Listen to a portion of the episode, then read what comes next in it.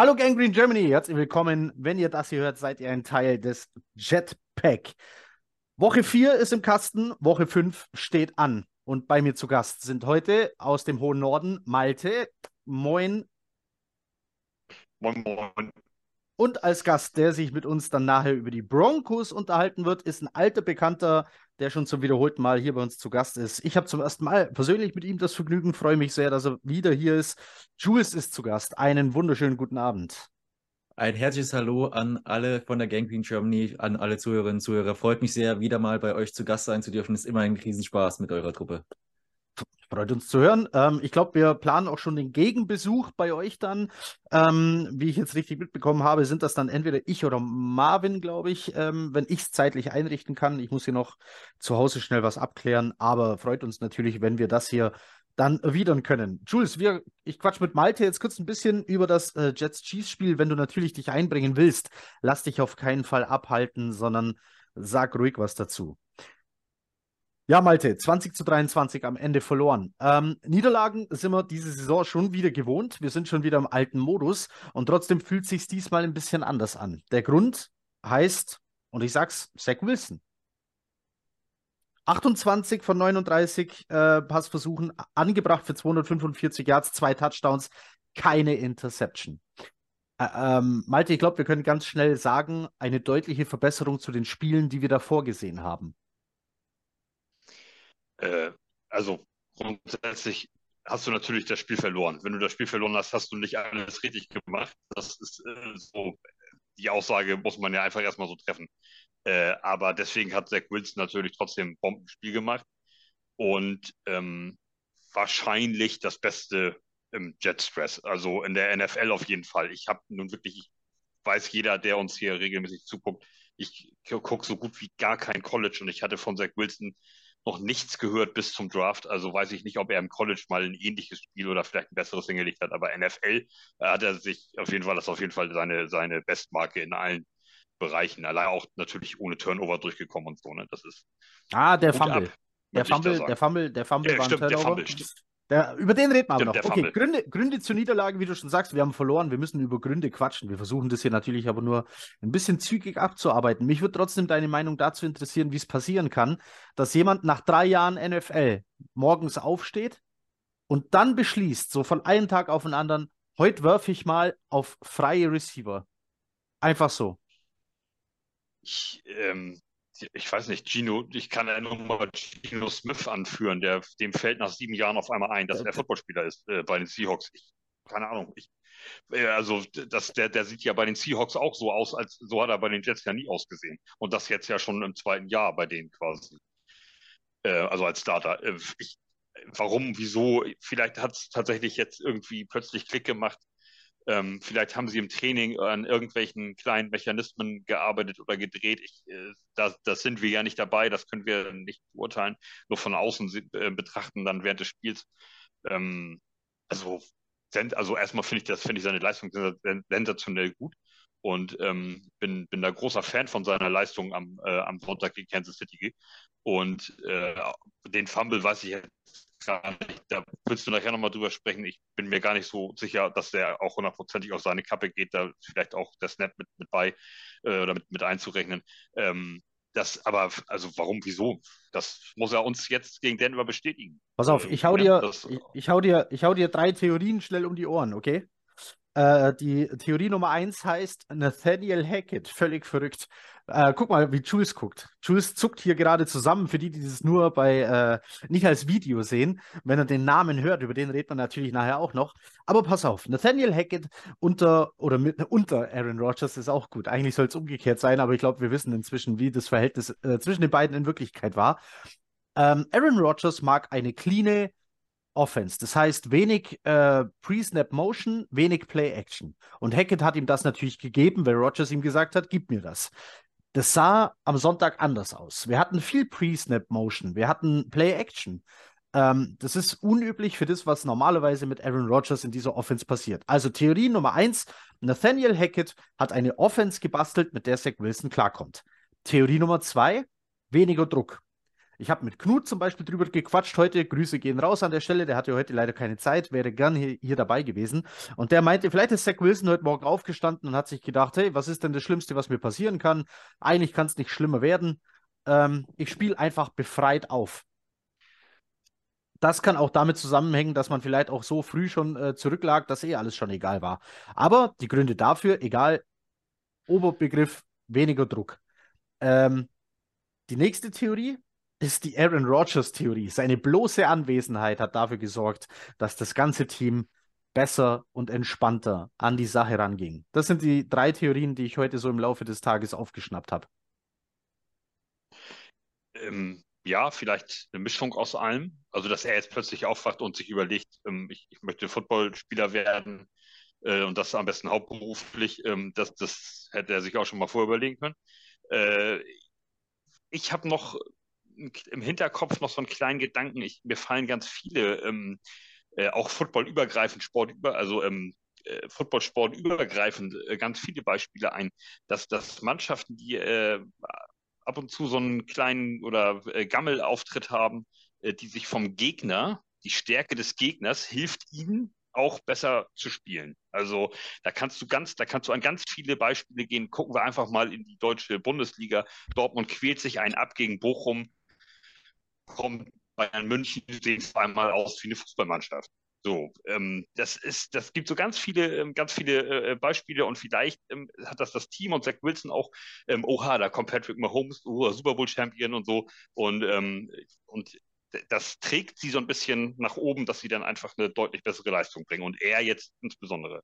Also ich greife ähm, ich greif deinen Vergleich, ich greife deinen Vergleich schnell Bundesligamäßig auf. Der FC Bayern ist halt nun mal die Mannschaft, die es zu schlagen gilt und wenn die kommt, gibt jeder nochmal ein bisschen mehr, weil ja, es halt genau. der große, also okay, ja, verstehe ich. Ja, kann was und, dran sein. Äh, so, und, und, und Kansas City ist halt nun mal auch so eine Mannschaft wie Eagles ähnlich und so, die, die an, über diese Hürde ähm, gilt es zu kommen. So ähm, äh, ob nun in der Saison oder vermeintlich in den Playoffs später, das sind diese Teams, an die du ran musst. Buffalo, wir haben gegen Buffalo ein sehr gutes Spiel gemacht.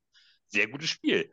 Dann kommen die Cowboys, die sind ähm, immer, die sind ja, Cowboys sind ja immer so ähm, halb ernst zu nehmen, die kriegen es ja doch immer irgendwie wieder hin, ihre Saison noch zu verkacken. Ähm, und, und das spielen wir völlig kacke.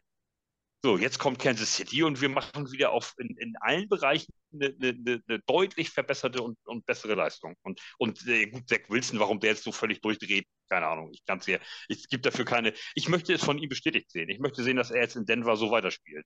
Ist, okay, du, hast, du hast jetzt gerade was vorgegriffen. Du hast, du hast seine Leistung als sensationell gut betitelt. Ich würde das sensationell weglassen, würde es erstmal als gut stehen lassen. Da waren immer noch Wackler drin, da waren immer noch ungenaue Pässe drin. Da waren Pässe drin, die auch zu tief waren. Da musste mal wieder ein Receiver runtertauchen und den Ball holen. Das Gute an den Bällen ist, die kann keiner intercepten oder kaum. Ne? Das ist äh, schwierig. Deswegen alles in Ordnung, gönne ich ihm sei so insgesamt trotzdem, wie Malte schon gesagt hat, beste Leistung der Saison, aber die Bestätigung fehlt. Er hatte auch letztes Jahr schon äh, gute Spiele. Ähm, Knut hat heute angebracht, ich glaube, es war gegen die Steelers, als er so ähm, richtig schön äh, aufgefahren ist.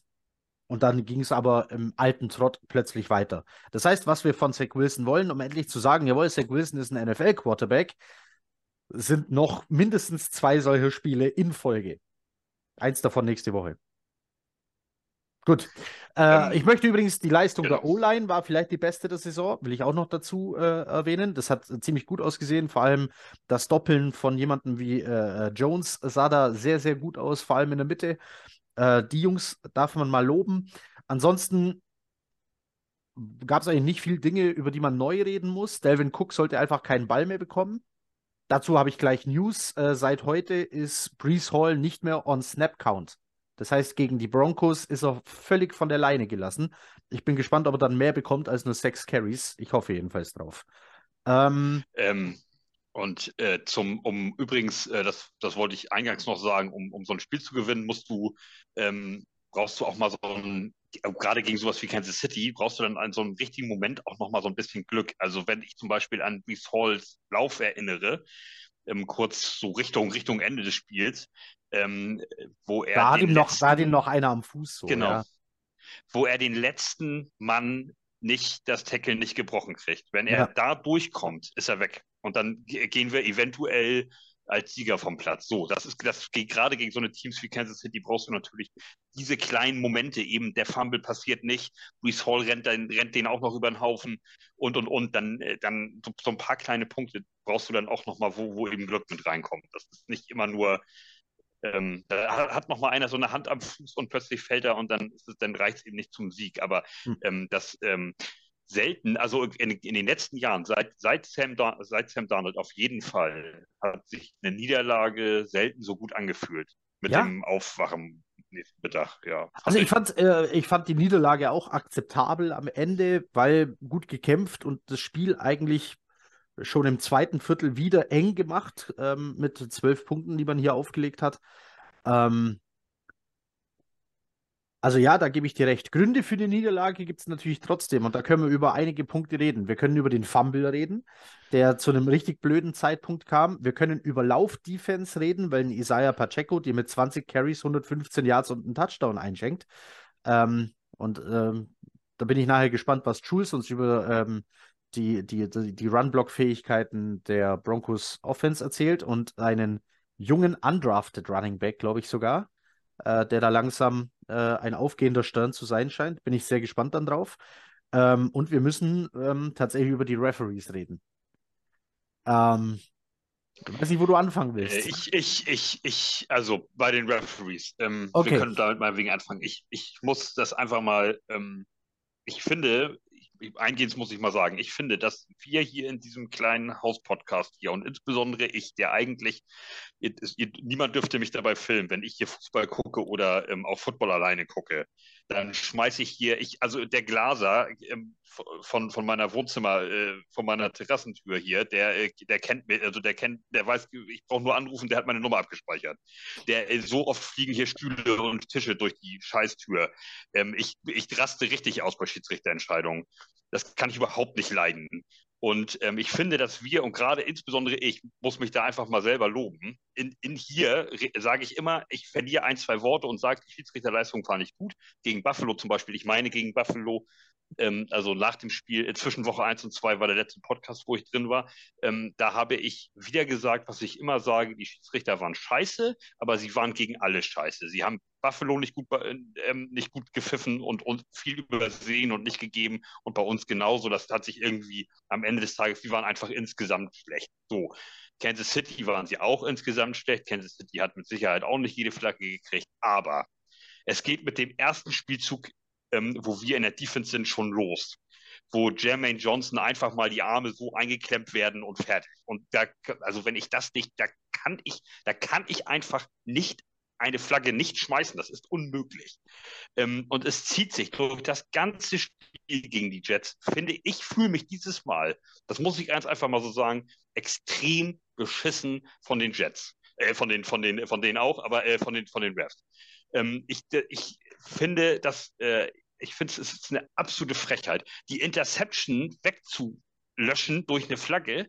Freunde, bitte, das ist, also ich weiß gar nicht, ich, ich krieg, nee, komm, übernimm, ich krieg gleich hier, ich schmeiß gleich. Okay, okay, okay. Für das, alle, die die Situation das, ähm, vielleicht nicht gesehen haben. Es gab eine Situation, äh, okay, Patrick Mahomes steht in dieser Pocket. Die Pocket ist lange, lange clean, was einfach daran liegt, dass zum Beispiel Jermaine Johnson sehr gehalten wurde. Und wir reden nicht von ein, zwei Sekunden. Du kannst da mitzählen, wenn du das Video anguckst. Das sind eher so sechs, sieben, acht Sekunden. Und das sorgt natürlich dafür, dass sich die Receiver hinten schön verteilen Richtung Endzone. Und dann entsteht natürlich da so ein 22-Yard-Loch. Und es war, glaube ich, sogar dritter und 22, wo Patrick Mahomes einfach loslaufen kann. Ähm, das war eine Situation. Dann gab es nochmal eben die Situation, ähm, er wirft Sauce Gardner, bekommt die Holding-Flagge, hinten gibt es keine Holding-Flagge und es war gar kein Holding. Ähm, das Witzige war aber, dass äh, bei dieser Situation gab es eine Interception.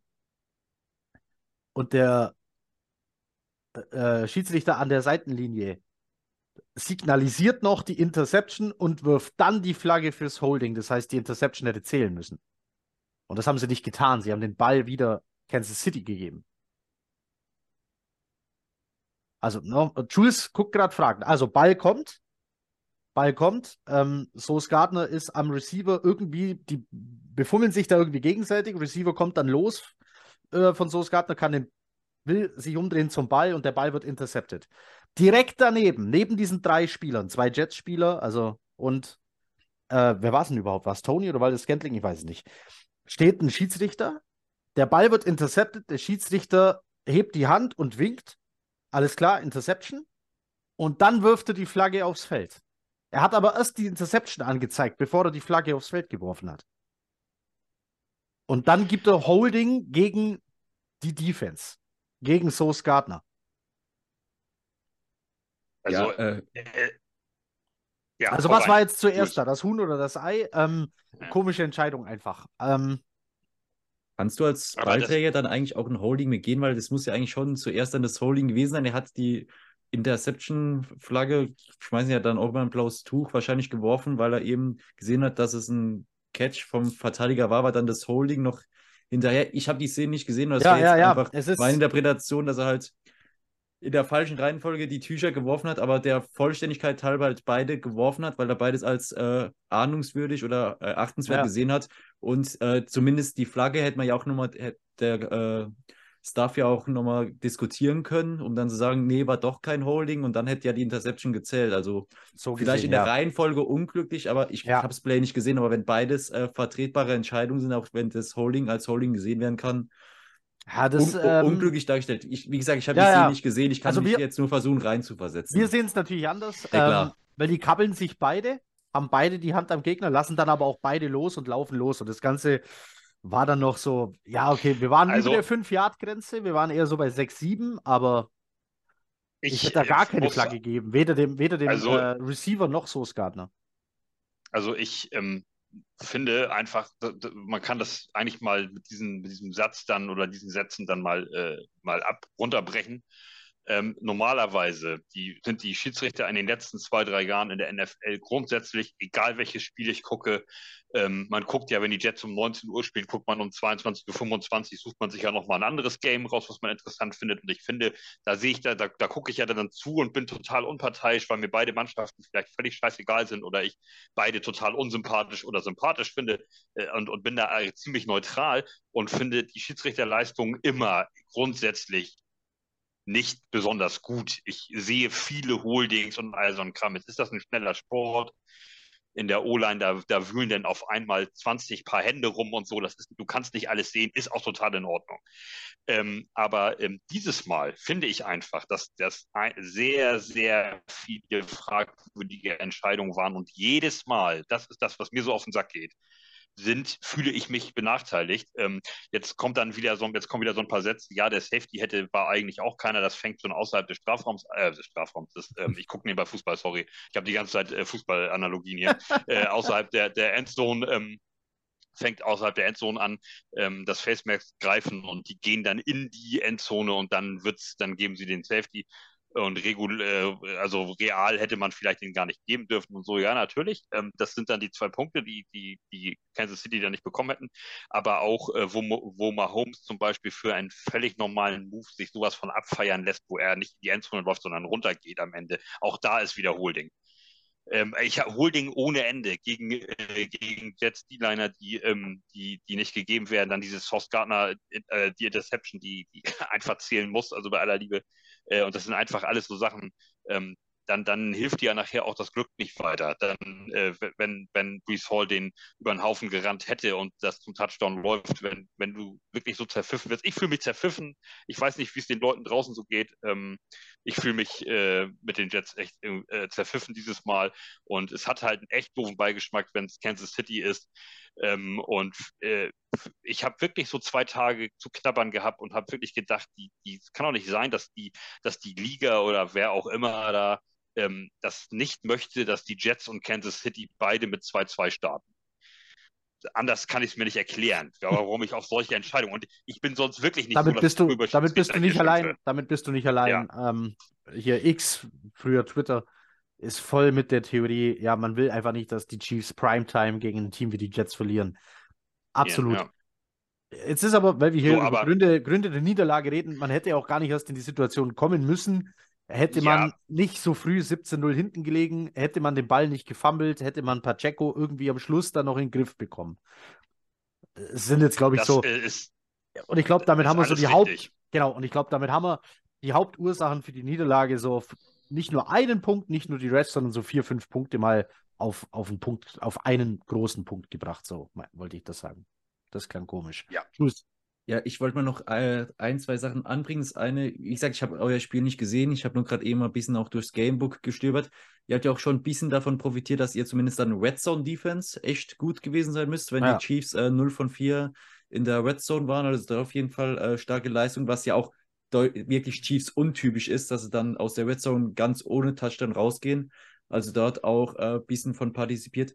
Und die andere große Sache, ich weiß jetzt nicht, ob ihr sie noch ansprechen wolltet, war ja dann eher eine Aufregung nach dem Spiel ähm, im National TV, als dann nur noch, ähm, als dann ein bisschen Talk war, als dann der, ich muss gerade ablesen, von NBC, der Reporter Rodney Harrison, ähm, Chris, äh, die, äh, Chiefs Defensive Tackle Chris Jones dazu überreden wollte, mit einzusteigen in die Diskussion, dass äh, euer Quarterback Zach Wilson doch Garbage sei. Ich weiß nicht, inwieweit ihr zwei persönlich das nicht mitbekommen, mitbekommen habt. Das war ich das, nicht, was nein. ich morgens beim Durchscrollen dann von Twitter gesehen habe. Äh, okay, was ist das?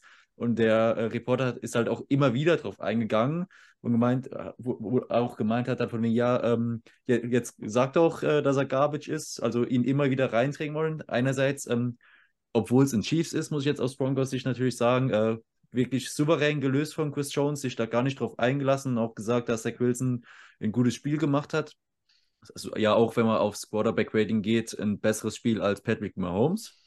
Ähm, und da einfach, wenn ihr es jetzt gesehen hättet, eher einfach die Diskussion, wie ihr dann Zach Wilson einordnen würdet. Man hat sie gerade schon rausgehört, ähm, bisher mit der Leistung, vor allem für einen Number Two Overall Pick, wofür er nichts kann, aber was natürlich auch immer mitschwingt in der Evaluation, ähm, wie ihr den da einordnen würdet, dass das von dem Reporter natürlich überhaupt nicht geht und überhaupt nicht sein kann, ist, äh, glaube ich, unbestritten. Ja. Ja, also äh, es, ist, es ist ja so, ähm, die äh, Leute, die alle einen Helm aufsetzen und ein Schulterpad aufsetzen, so Woche für Woche und Wochenende für Wochenende, da wirst du wirklich nur so, so ganz dumme finden, die über andere Leute daherziehen oder sagen, ähm, äh, der kann nichts oder der ist Müll oder wie auch immer. Ähm, die, die haben alle erstmal grundsätzlich Respekt voneinander, weil sie auch gegenseitig wissen, ähm, das knallt, das knallt beim Training, das knallt ja. beim Spiel. Da gucken ähm, manchmal, also ich weiß jetzt nicht, wenn du alleine als einziges NFL-Spiel läufst, ähm, also ein Primetime-Game bist, äh, da da reden wir ja über wahrscheinlich Millionen von Zuschauern, auch wenn, und gerade wenn Kansas City, ne, so, das ist dann ja auch ein ganz anderer äh, Rahmen, den, den, den du dann da hast, als wenn du jetzt als Jets gegen, ja, so schlecht gestartet Denver Broncos um 19 Uhr, da, da gucken dann vielleicht wirklich nur diese Hardcore Denver und Jets-Fans zu und der, ja. der Rest ist das scheißegal und so, aber auf einmal bist du in so, einem Prime, so einer Primetime-Situation und da würdest, da würdest du nur wirklich die, die, die Dümmsten der Dümmsten dazu kriegen, dass die irgendwie über andere Spieler ähm, äh, schlecht reden und so. Das, also das ist grundsätzlich, glaube ich, einfach, so, so kenne ich es aus Deutschland oder so kenne ich es aus meiner selber, aus meiner aktiven ähm, Zeit, die auch lange war, ähm, dass man grundsätzlich erstmal Respekt ähm, gegenseitig hat. Alle, die einen Helm aufsetzen und die so ein Schulterpad anziehen, haben sich das einfach verdient, ähm, die da Woche für Woche die Knochen hinhalten. Völlig egal, ob ich Zach Wilson bin oder, oder Mike White oder nur dritter QB oder was weiß ich. Ähm, also das ist schon, das ist schon so, das finde ich auch in Ordnung, dass die da nicht gegenseitig hm. über sich herziehen. Und vor allem mit diesem Spiel ist es ja auch einfach nicht möglich. Zach Wilson war einfach gut. Ähm, da kannst du ja nicht über den, über den schlecht reden. Oder äh, also kannst natürlich über den schlecht reden, aber er war in dem Spiel ja, nur einfach kein Müll. Ich glaube, da sind sie bei Chris Jones auch Gott sei Dank an der falschen Adresse. Also ich, der wäre mir jetzt nie als großer Trash-Talker, neben dem Feld zumindest nicht aufgefallen. Äh, auf dem Feld wüsste ich es jetzt gar nicht. Äh, der ist wie alt? Der wird 30 oder so. Also der ist lange genug in der Liga, um zu wissen, wie man sich professionell verhält. Da sind sie dann Gott sei Dank einfach an der falschen Adresse. Und vielleicht Zach Wilson nochmal, auch wenn ich wieder wahrscheinlich kritischer bin als andere, aber ich möchte ihn trotzdem auf so ein kleines Podest stellen. Er ist der einzige Quarterback ever, der weniger Interceptions, mehr Completions, mehr Passing Yards und mehr Touchdown-Pässe in einem Spiel hatte als Patrick Mahomes gegen Patrick Mahomes. Das hat weder im College, 27 Starts. weder im College genau. noch äh, in der NFL gab es das bisher. Also Zach Wilson ist da bisher der Einzige. Das ist schon, fühlt sich irgendwie bekloppt an, aber es ist tatsächlich so. Gut. Also deine Zach Wilson Trading Cards noch nicht wegschmeißen. Aufheben, der, vielleicht kommt ich glaub, da noch was. Die, ich glaube, die meisten sind schon weg. Ähm, ich bin, also ich bin, ich glaube, da können wir uns jetzt auch drauf einigen. Ähm, gut, Spiel trotzdem verloren. Dafür gab es diverse Gründe. Ähm, das muss man nächste Woche einfach dann nochmal besser machen. Ähm, aber wenn du so ein knappes Spiel gegen die Chiefs hast, dann erwartet man jetzt natürlich auch gegen Broncos, die gerade straucheln, sage ich jetzt mal, da ist jetzt natürlich wieder große Erwartung und Zach Wilson muss jetzt einfach mal über zwei, drei Spiele in Folge die gleiche Leistung abrufen, damit man sagen kann, jawohl, dann kriegt er vielleicht auch jemanden wie mich wieder. Gut, für mich braucht er wahrscheinlich eher vier, fünf Spiele in Folge, die so aussehen äh, und nicht nur ein, zwei, drei, aber ich glaube, das ist so das, auf was dann alle warten. Ähm, bevor du jetzt ähm, rübergehst, ich habe das zum, zum Start des Podcasts vergessen und möchte noch mal einmal kurz äh, erwähnt haben, dass wir ja eine, eine Jetpack Fantasy Liga haben. Mhm. Und jetzt am letzten Spieltag, ähm, ja. Ich, ich, möchte beinahe sagen, ja. ist derjenige, der, der gegen mich angetreten ist, der wurde, man kann es so sagen, pulverisiert. Vielleicht kann Heiko das ja mal erläutern, wie viele Punkte zwischen uns beiden lagen am es Ende. War ein, es war ein Massaker. Es war ein erdrutschartiger Sieg von mir gegen ich habe vergessen jetzt, wer genau der Gegner war, aber ähm, also, also, es waren 100 Punkte zwischen uns am Ende. Ich wollte es nur einmal so erwähnt haben, dass äh, Malte kann doch.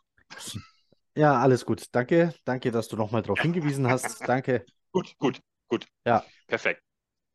Okay, dann ah, wirkt der mir das rein, du.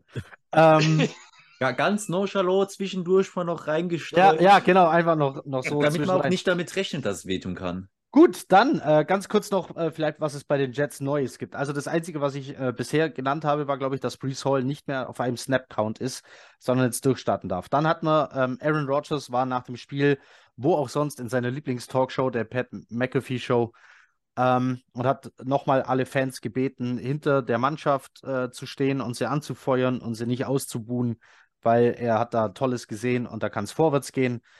Natürlich hat er auch wieder komische Sachen gesagt. Er nennt zum Beispiel Travis Kelsey Mr. Pfizer. Ich glaube, weil der mal einen Werbespot hatte für, ja, also falls es Aaron Rodgers vergessen hat und das hier hört, äh, Aaron, du arbeitest für Johnson Johnson. So, nur zur Info. Also, das, ja, ja. Warum? Ich kapiere es nicht. Aber egal. Ähm, er ähm, ist auf bei seinem Weg der Genesung geht er neue Wege und ähm, es scheint auch so zu sein, dass die Reaktion, äh, als er da am Spielfeldrand auf einmal aufgetaucht ist, die Art, wie er gelaufen ist, muss anscheinend äh, vor allem bei Twitter äh, viele Hobbymediziner, aber auch richtige Mediziner auf den Plan gerufen haben, die gesagt haben, oh, der läuft aber schon gut. Dafür, ähm, Aaron Rodgers hat nochmal betont, dass er hier äh, neue Wege gehen will äh, zur Genesung und tatsächlich quasi im Januar wieder bereit sein will, Football spielen zu können.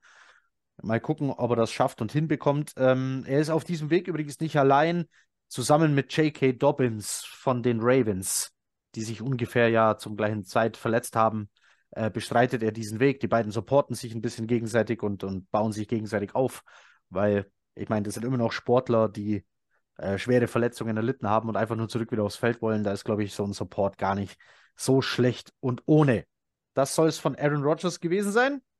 Damit wechseln wir das Thema. Hm? Ja. kurze Rückfrage noch. Da es Rogers ist, muss ich mal ganz, so ganz frisch fragen. Hat er spezifiziert, für welches Team es sein soll oder einfach nur gesagt? Für die Jets, äh, für seine Team? Jungs, okay. für, die, okay. für, das, für die Jets. Ich dachte, bei, bei ihm muss man nochmal nachfragen, ob ja. er es einfach ganz allgemein gehalten hat und dann noch über die Packers gesprochen hat oder ob er da doch der so weit es ist wirklich, äh, wusste, worum es geht. Also das mit diesem medizinischen Ding, ich bin wirklich gespannt, was da abgeht. Er hat ja schon, die Operation war ja schon eine neuere Methode, was er sich da hat einsetzen lassen. Ähm, dann auch bei der Art der Reha geht er jetzt neue Wege mit, mit ähm, darauf spezialisierten Medizinern. Das scheint alles aber auch noch neu zu sein, was da so unterwegs ist auf dem Markt. Ähm, also ich bin gespannt. Also wenn, jetzt nehmen wir an, der steht mit 39 wirklich im Januar wieder da und sagt, ich kann wieder Football spielen, das wäre natürlich schon krass. Und dann bin ich gespannt, was dann auf dem sportmedizinischen Markt dann passiert, weil dann will ja jeder, der die äh, so eine Verletzung hat, die wollen ja dann alle die Rogers-Methode. Klar.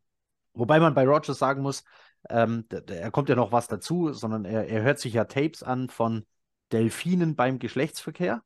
weil er sagt, die Frequenz dieser Geräusche helfen ihm bei der Heilung. Hey, wenn es hilft, mach, was du willst. Ähm, Ganz ehrlich. Auch wenn es hilft. Nur kurze Nachfrage. Er meint mit Dolphins, wenn er von Dolphins spricht, schon die Tiere er meint und nicht, die Tiere, und, und, und nicht den Division-Gegner. Nicht den Divisionsrivale. Er redet von den Tieren äh, Delfinen. Ja, also äh, beim Thema mach, was du willst, nein, bitte mach nur das, was auch legal ist. So, ähm, das vielleicht als kleine Einschränkung. Jules, wir wechseln das Thema. Wir kommen zu dir, wir kommen zu den Denver Broncos, wir kommen zur nächsten Woche. Natürlich, cool. wie immer, erstmal, wer bist du, was machst du eigentlich für die, die jetzt wirklich dich noch nie hier bei uns im Podcast gehört haben? Also erstmal nochmal herzlichen Dank für die Einladung. Ähm, wie immer auf einem ganz kurzen Weg mit Knut das abgesprochen. Äh, auch nochmal liebe Grüße von mir an der Stelle an Knut. Schade, dass er heute nicht mit dabei sein kann. Ja, ich bin Jules von Broncos Europe Dach. Uns gibt es seit 2020, machen seitdem eben Podcasts, äh, Content rund um die Denver Broncos für den deutschsprachigen Raum.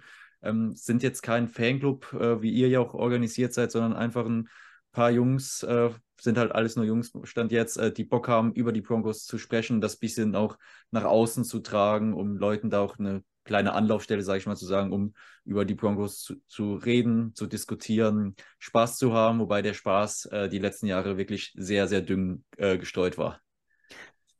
Kann ich mir vorstellen, ähm, als äh, Fans eines anderen leiderprobten Teams wissen wir natürlich so ungefähr, was, was so bei euch abging ähm, in letzter Zeit. Jetzt kommt hier natürlich immer die Frage, wie war so die Offseason als Fan? Wie hat man es erlebt? Ähm, was für Erwartungen hat das geschürt und wo steht man mit diesen Erwartungen dann jetzt quasi da? Und ich glaube, bei euch können wir da ruhig vielleicht sogar weiter ausholen und vielleicht sogar mit der, jetzt nicht unbedingt mit der großen Veränderung an der Sideline, Thema Head Coach anfangen, sondern vielleicht sogar mit Russell Wilson als, als der kam, wie, also da fing es ja an. Und da fing es ja auch dann an, auf einmal eigentlich schlimmer zu werden, als man, als man dachte. Also versuch doch mal so jetzt Leute, die sich halt nicht, wie du selber weißt, nicht intensiv mit den Broncos beschäftigen oder auch mit der Einblick in die Fanszene. Wie war das so? Was ging da so ab? Also den Russell Wilson Trade, dann nochmal kurz rekapituliert. Das war zu Zeiten, der neue Head Coach äh, war schon bekannt bei den Broncos, eben mit Nathaniel Hackett, der jetzt euer Offensive Coordinator war. Das Ganze lief über die Bühne am 8. März. Das kann ich mir so gut merken, weil das war der Geburtstag von meinem Vater. Wir waren gerade noch am Abendessen. Da gucke ich aufs Handy, Russell Wilson Trade. Oh Scheiße, was geht jetzt ab? Der Trade war auch äh, teuer, also zu dem damaligen Zeitpunkt schon echt gut bezahlt. Wenn man dann jetzt sich das letzte Jahr anguckt, äh, schauert es einem. Man hat äh, zwei First-Round-Picks, also der von den letzten beiden Jahren, äh, dann jetzt äh, zwei, zwei Second-Round-Picks äh, bezahlt, dann noch ein Late-Round-Pick mit dabei, hat äh, noch drei Spieler mit abgegeben, Quarterback Drew Locke, Defensive Lineman Shelby Harris, der inzwischen äh, bei den Cleveland Browns unter Vertrag ist, und Tight End Noah Fant. Zurückbekommen hatten wir dann eben einen äh, Russell Wilson und noch einen Viertrunden-Pick im Draft von vor zwei Jahren. Die letzte Saison war katastrophal, was die Offense anging. Russell Wilson sah aus wie ein Schatten seiner selbst, eine Leistung, die sich keiner hätte vorstellen können oder erklären können. Die Stimmen damals zum Trade waren, im Gro wirklich positiv. Viele haben gesagt, wenn du die Chance hast auf einen Quarterback von dem Format, dann musst du das machen. Vor allem, weil die Broncos ja seit dem Karriereende von Peyton Manning, beziehungsweise auch schon in seinem letzten Jahr, was Quarterback anging, nur noch rumgedümpelt wurden von einem äh, Bridge Quarterback auf den nächsten, versucht was zu draften, was nicht funktioniert hatte. Erst 2016 mit Paxton Lynch in Runde 1, was ein kompletter Bust war. Dann in äh, 2000 18, glaube ich, war der Draft mit, ähm, ne, 2020 war der Draft mit True Lock, was dann auch nicht geklappt hat als Starter. Also dann Veteran Quarterbacks ausprobiert, die dann nochmal bei euch aufgeschlagen sind, wie in Joe Flacco beispielsweise. Deshalb, die Stimmung war klar. Wenn du die Chance hast, für einen Russell Wilson zu gehen, musst du dafür gehen. Es kommt uns so ein bisschen bekannt vor. Ja, ja. denn der Name, der jetzt bei euch an der Seitenlinie nur noch rumhumpeln kann, leider, Aaron Rodgers, galt auch als großes Ziel der Broncos. Viele sagen auch, dass Nathaniel Hackett vor allem auch geholt worden ist mit der Hoffnung, Aaron Rodgers nach Denver lotsen zu können, weil ja Hackett und Rogers Best Buddies sind und so gut in Green Bay-Zeiten miteinander gearbeitet haben. Und da war dann halt auch mit das Problem am Downfall. Nathaniel Hackett war mit der Arbeit als Head Coach überfordert. Er war wirklich maßlos überfordert, auch in seinem Umgang nach außen. Am Anfang wirkt es noch etwas cool, etwas locker, aber auch bei der Vorstellung von Russell Wilson hat er mehr als Fanboy jetzt gewirkt, als als professioneller Head Coach. Ich sage damit nicht, dass jeder da knurrig sitzen muss wie ein Bill Belichick. Ähm, es ist auch cool, wenn sich die Head Coaches freuen, das auch zeigen, aber so ein bisschen Professionalität, dann mehr, ein bisschen mehr Seriosität hat wahrscheinlich gefehlt. Er hat, äh, glaube ich, damals bei der Pressekonferenz auch gesagt, it's freaking Russell Wilson. Äh, also, was wollte er denn? Das muss jetzt geil werden. Aber dann die Saison offensiv wirklich gar nichts geklappt. Äh, jetzt wahrscheinlich, wir haben es letztes Jahr dann auch schon besprochen. Die Broncos wurden im eigenen Stadion äh, gedemütigt, indem die Fans die Playclock runtergezählt hatten, weil es eben so, so große Pre-Snap-Issues gab die ersten Wochen, dass äh, die Fans gedacht haben, wir müssen jetzt zählen, wann der Spielzug beginnen muss.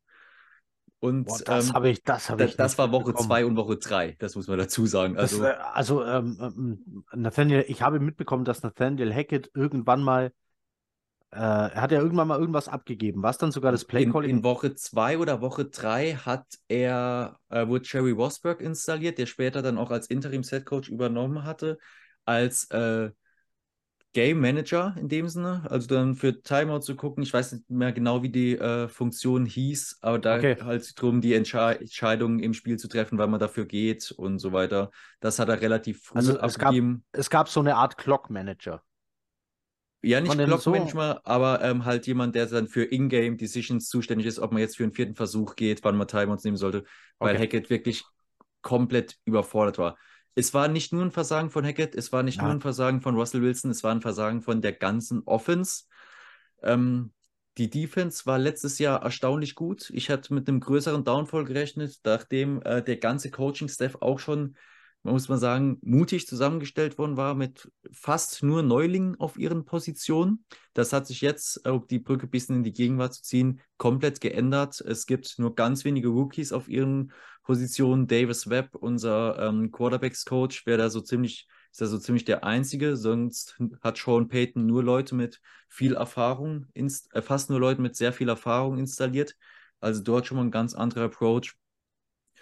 Und ja, äh, kann, ich, einmal, kann ich einmal was zwischenfragen? Davis Webb ist der QB gewesen? Der war der QB, der war letzte Saison noch ja. QB 3, glaube ich, bei den Giants. Ja. Alles klar, alles klar, alles klar. Mir, mir sagte der, ich war jetzt mir gerade nicht sicher, ob er jetzt, äh, wie lange das her war und ob der mal der QB war oder ob die nur zufällig den gleichen Nachnamen haben. Nee. Also, alles gut. Sorry. Der, nee, alles gut. Der war, letzte Saison war er noch äh, Quarterback bei den Giants, wobei es da auch in Medienberichten überall hieß, dass er da auch schon mehr Quarterbacks Coach als äh, Quarterback war, also praktisch ein Coach mit Roster-Spot in dem Sinne. Letztes Jahr schon bei den Giants gewesen, ja. Und die letzte Saison katastrophal gelaufen, die Offense. Und deshalb hieß es ja auch in der Preseason, wer neuer Head Coach wird bei den Broncos, hat die große Aufgabe, Russell Wilson zu fixen, inwieweit man einen Spieler fixen kann. Ich finde die Begrifflichkeit etwas unglücklich. Ja, ja, ja. Sagen wir mal wieder äh, auf die richtige Spur äh, ja. zurück. Ja, genau, so klingt, klingt wahrscheinlich besser. Aber äh, wir, wissen alle, wir wissen alle, was gemeint ist. Also ja. ihn wieder dahin bringen zu dem Leistungsniveau oder zu dem Spielstil, der ihn jahrelang ausgemacht hat, mit dem er die Liga begeistert, aber auch das Schrecken gefürchtet hat mitunter. Ähm, und dann kam er eben bei der Headcoaching-Suche, wollte man ganz lange den Herrn Harbour aus Michigan lotsen. Das war so der Nummer 1 Kandidat. Sean Payton war nicht erste Wahl. Die Broncos okay. war noch nicht erste Wahl für Sean Payton. Das kam auch durch. Vor allem war Sean Payton nicht erste Wahl aufgrund, einerseits aufgrund der Red Flicks, die er mitbringt, auch eine schwierige Persönlichkeit, ein äh, detailversessener Mensch, der das aber auch nicht immer so zeigen kann, im Sinne von, dass dann auch alles richtig gut klappt, der auch gern mal rantet und so seine Aussetzer, geistigen Aussetzer hat in Äußerungen. Da kommen wir gleich nochmal zu, das berühmte Interview in der Offseason. Und dazu war eben noch die, die größte Last von Sean Payton, zumindest meiner Auffassung nach, dass er noch bei den Saints unter Vertrag stand und noch für ihn traden musste, ja. obwohl man selbst schon aufgrund des Russell Wilsons Trades, was ähm, Picks angeht, schlecht dastand. Aufgrund des Bradley Chubb Trades in der letzten Saison äh, hatten wir noch einen First-Round-Pick bekommen gehabt von Dolphins. Äh, der, die hatten den Pick von 49ers bekommen gehabt, damals für einen Trade-Up für Trey Lance. Von daher äh, hatten wir noch einen First-Round-Pick gehabt, der dann an die Saints gegangen ist. Deshalb auch das nochmal ein Grund eher gegen Sean Payton gewesen. Und wenn man jetzt seine Arbeit bislang betrachtet, muss man sagen, die Grundaufgabe, dass die Offense äh, attraktiver aussieht und auch etwas und auch wieder Spaß macht, das klappt. Die Offense sieht wirklich deutlich besser aus. Auch statwise ist Russell Wilson wieder in den Arealen unterwegs, in denen er vorher war, auch vom Gamefilm her. Er hat im Vergleich zur Vorsaison der Offseason knapp 10 Kilo abgespeckt. Das merkt man auch, wenn man ihn spielen sieht. Er ist deutlich agiler, deutlich mobiler. Ähm, es wird jetzt die letzten Tage immer gern der Vergleich mit Patrick Mahomes rangezogen, weil sie äh, statwise auf einem sehr ähnlichen Niveau sind, jetzt nach den ersten vier Spielen. Man muss jetzt nicht zwingend darüber sprechen, wer die jeweiligen Gegner waren, aber das wird das Ganze ja zu einfach machen im Vergleich. Ähm, nur Russell Wilson hat halt auch noch die alten Schwächen, langen Ball halten, sehr viele Sex fressen, äh, fressen und während dem Spiel auch mal phasenweise abtauchen. Wir haben äh, auch jetzt letzte Woche wieder häufig äh, panten dürfen können müssen. Ähm, ja, das große Problem aber zur neuen Saison ist komischerweise die Defense, etwas, was wir die Vorjahre nicht gekannt haben. Ja. Wir waren in den äh, seit der Super Bowl 50 Mannschaft äh, 2015 wurden wir eigentlich immer von der Defense getragen. Die Offense war mehr schlecht als recht, manchmal sogar miserabel wie letztes Jahr. Aber die Defense hat uns oben gehalten. Wir waren in einigen äh, Segmenten der Defense äh, regelmäßig in den Top 5 oder Top, manchmal auch nur Top 10. Letzte Saison auch noch nur, eine, ja. ja. letzte Saison auch noch eine Top 10 Defense mit dem äh, Rookie äh, Defensive Coordinator Ejiro Arrow, der von Vic Fangio übernommen hatte. Wobei Fangio nochmal ein eigenes Thema war, der war auch Head Coach, aber hat mehr als DC gearbeitet als sonst was. Ja. Ähm, und jetzt eben einen alten Bekannten zurück an der Seitenlinie für Defensive Coordinator mit Vance Joseph, bei uns Head Coach gewesen von 2017 bis 2018.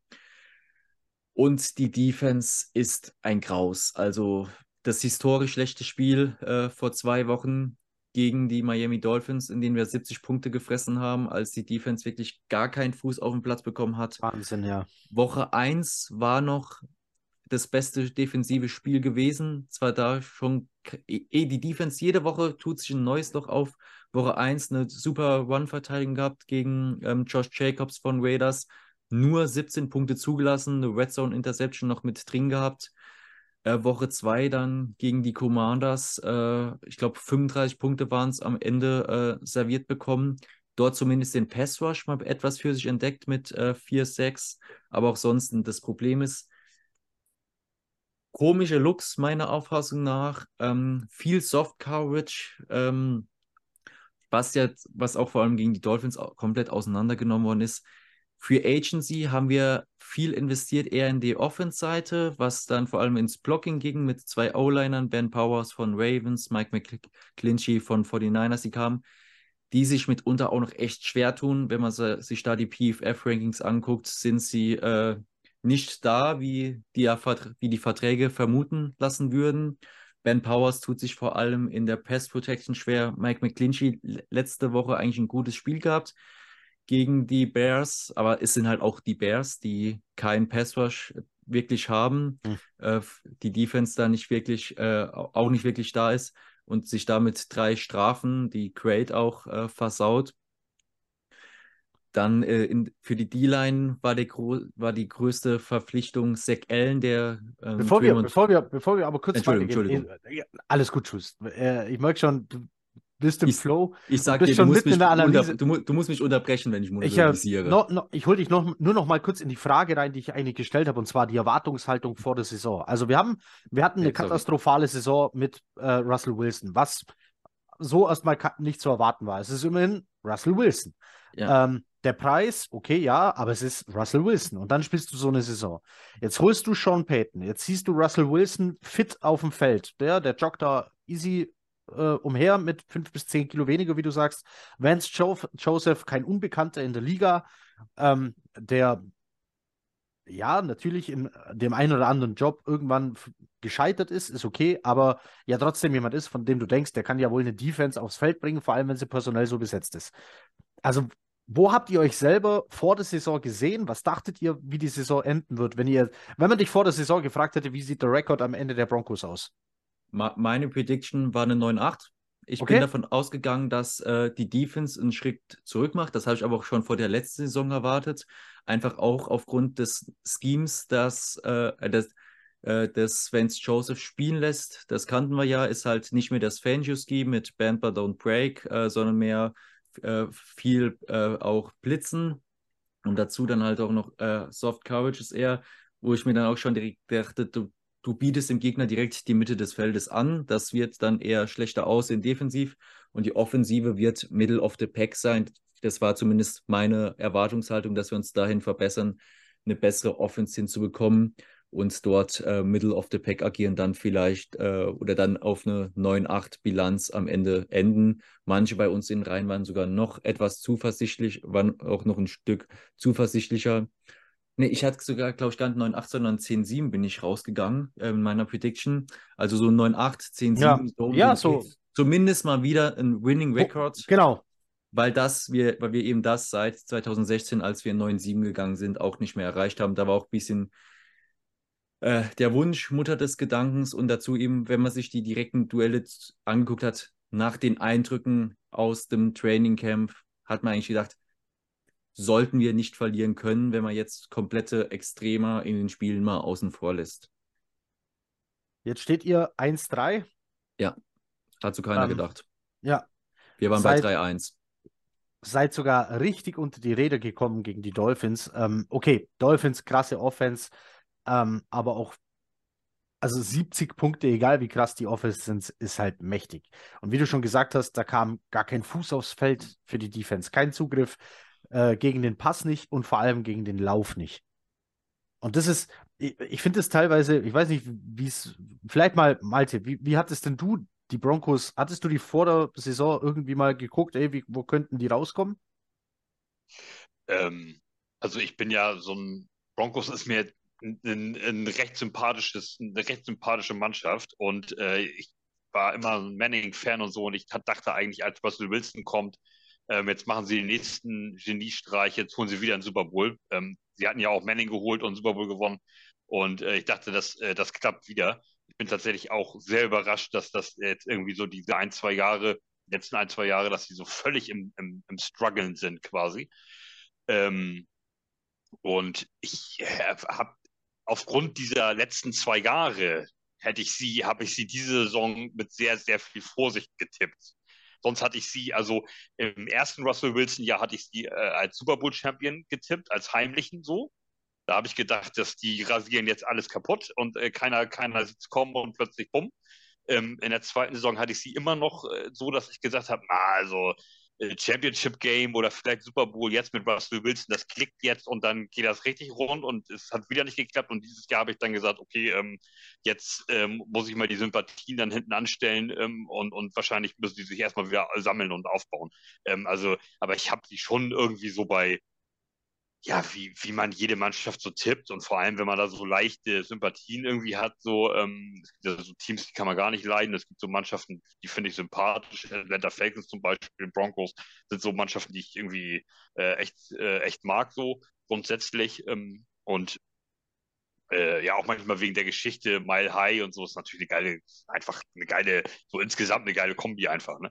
Ähm, und äh, ja, aber ich habe schon gedacht, so sechs, sieben, acht Siege sind bestimmt drin.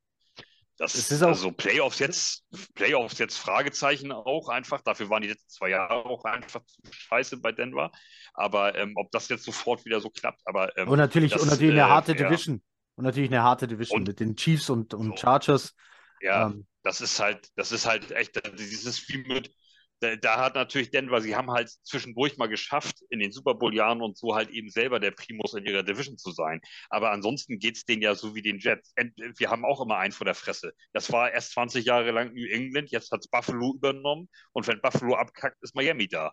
So, und wir selber sind nicht in der Lage, da mal reinzugrätschen. Ne? Und äh, also, also, ja. Äh, das, äh, ja. Kurz Verbesserung an der Stelle. Zum einen, Russell Wilson ist jetzt im zweiten Jahr bei uns. Äh, da hast du in deiner hm. Kopfrechnung ein Jahr äh, noch dabei gesehen, es passiert. Und die Broncos, das Problem ist, Broncos Country ist halt auch erfolgsverwöhnt. Äh, es, ja. es, gab in den Jahren, in denen, ähm, oh, wie hieß der gute Mann, äh, Pat Bowen, der inzwischen verstorbene Ex-Owner, noch dort war, gab es immer die Statistik, die Broncos waren in mehr Super Bowls, als sie Losing Seasons hatten. Ähm, und auch seit der Zeit von John Elway, Mitte der 80er Jahre, dann äh, wirklich der Klassenprimus in der Division die meiste Zeit gewesen. Von daher wir kommen halt schon aus dem Status, dass man Erfolg gewöhnt ist. Sogar in der Tim Tebow-Saison noch ein ähm, Playoff-Game gewonnen, womit damit man hätte nicht rechnen dürfen, können, sollen, müssen.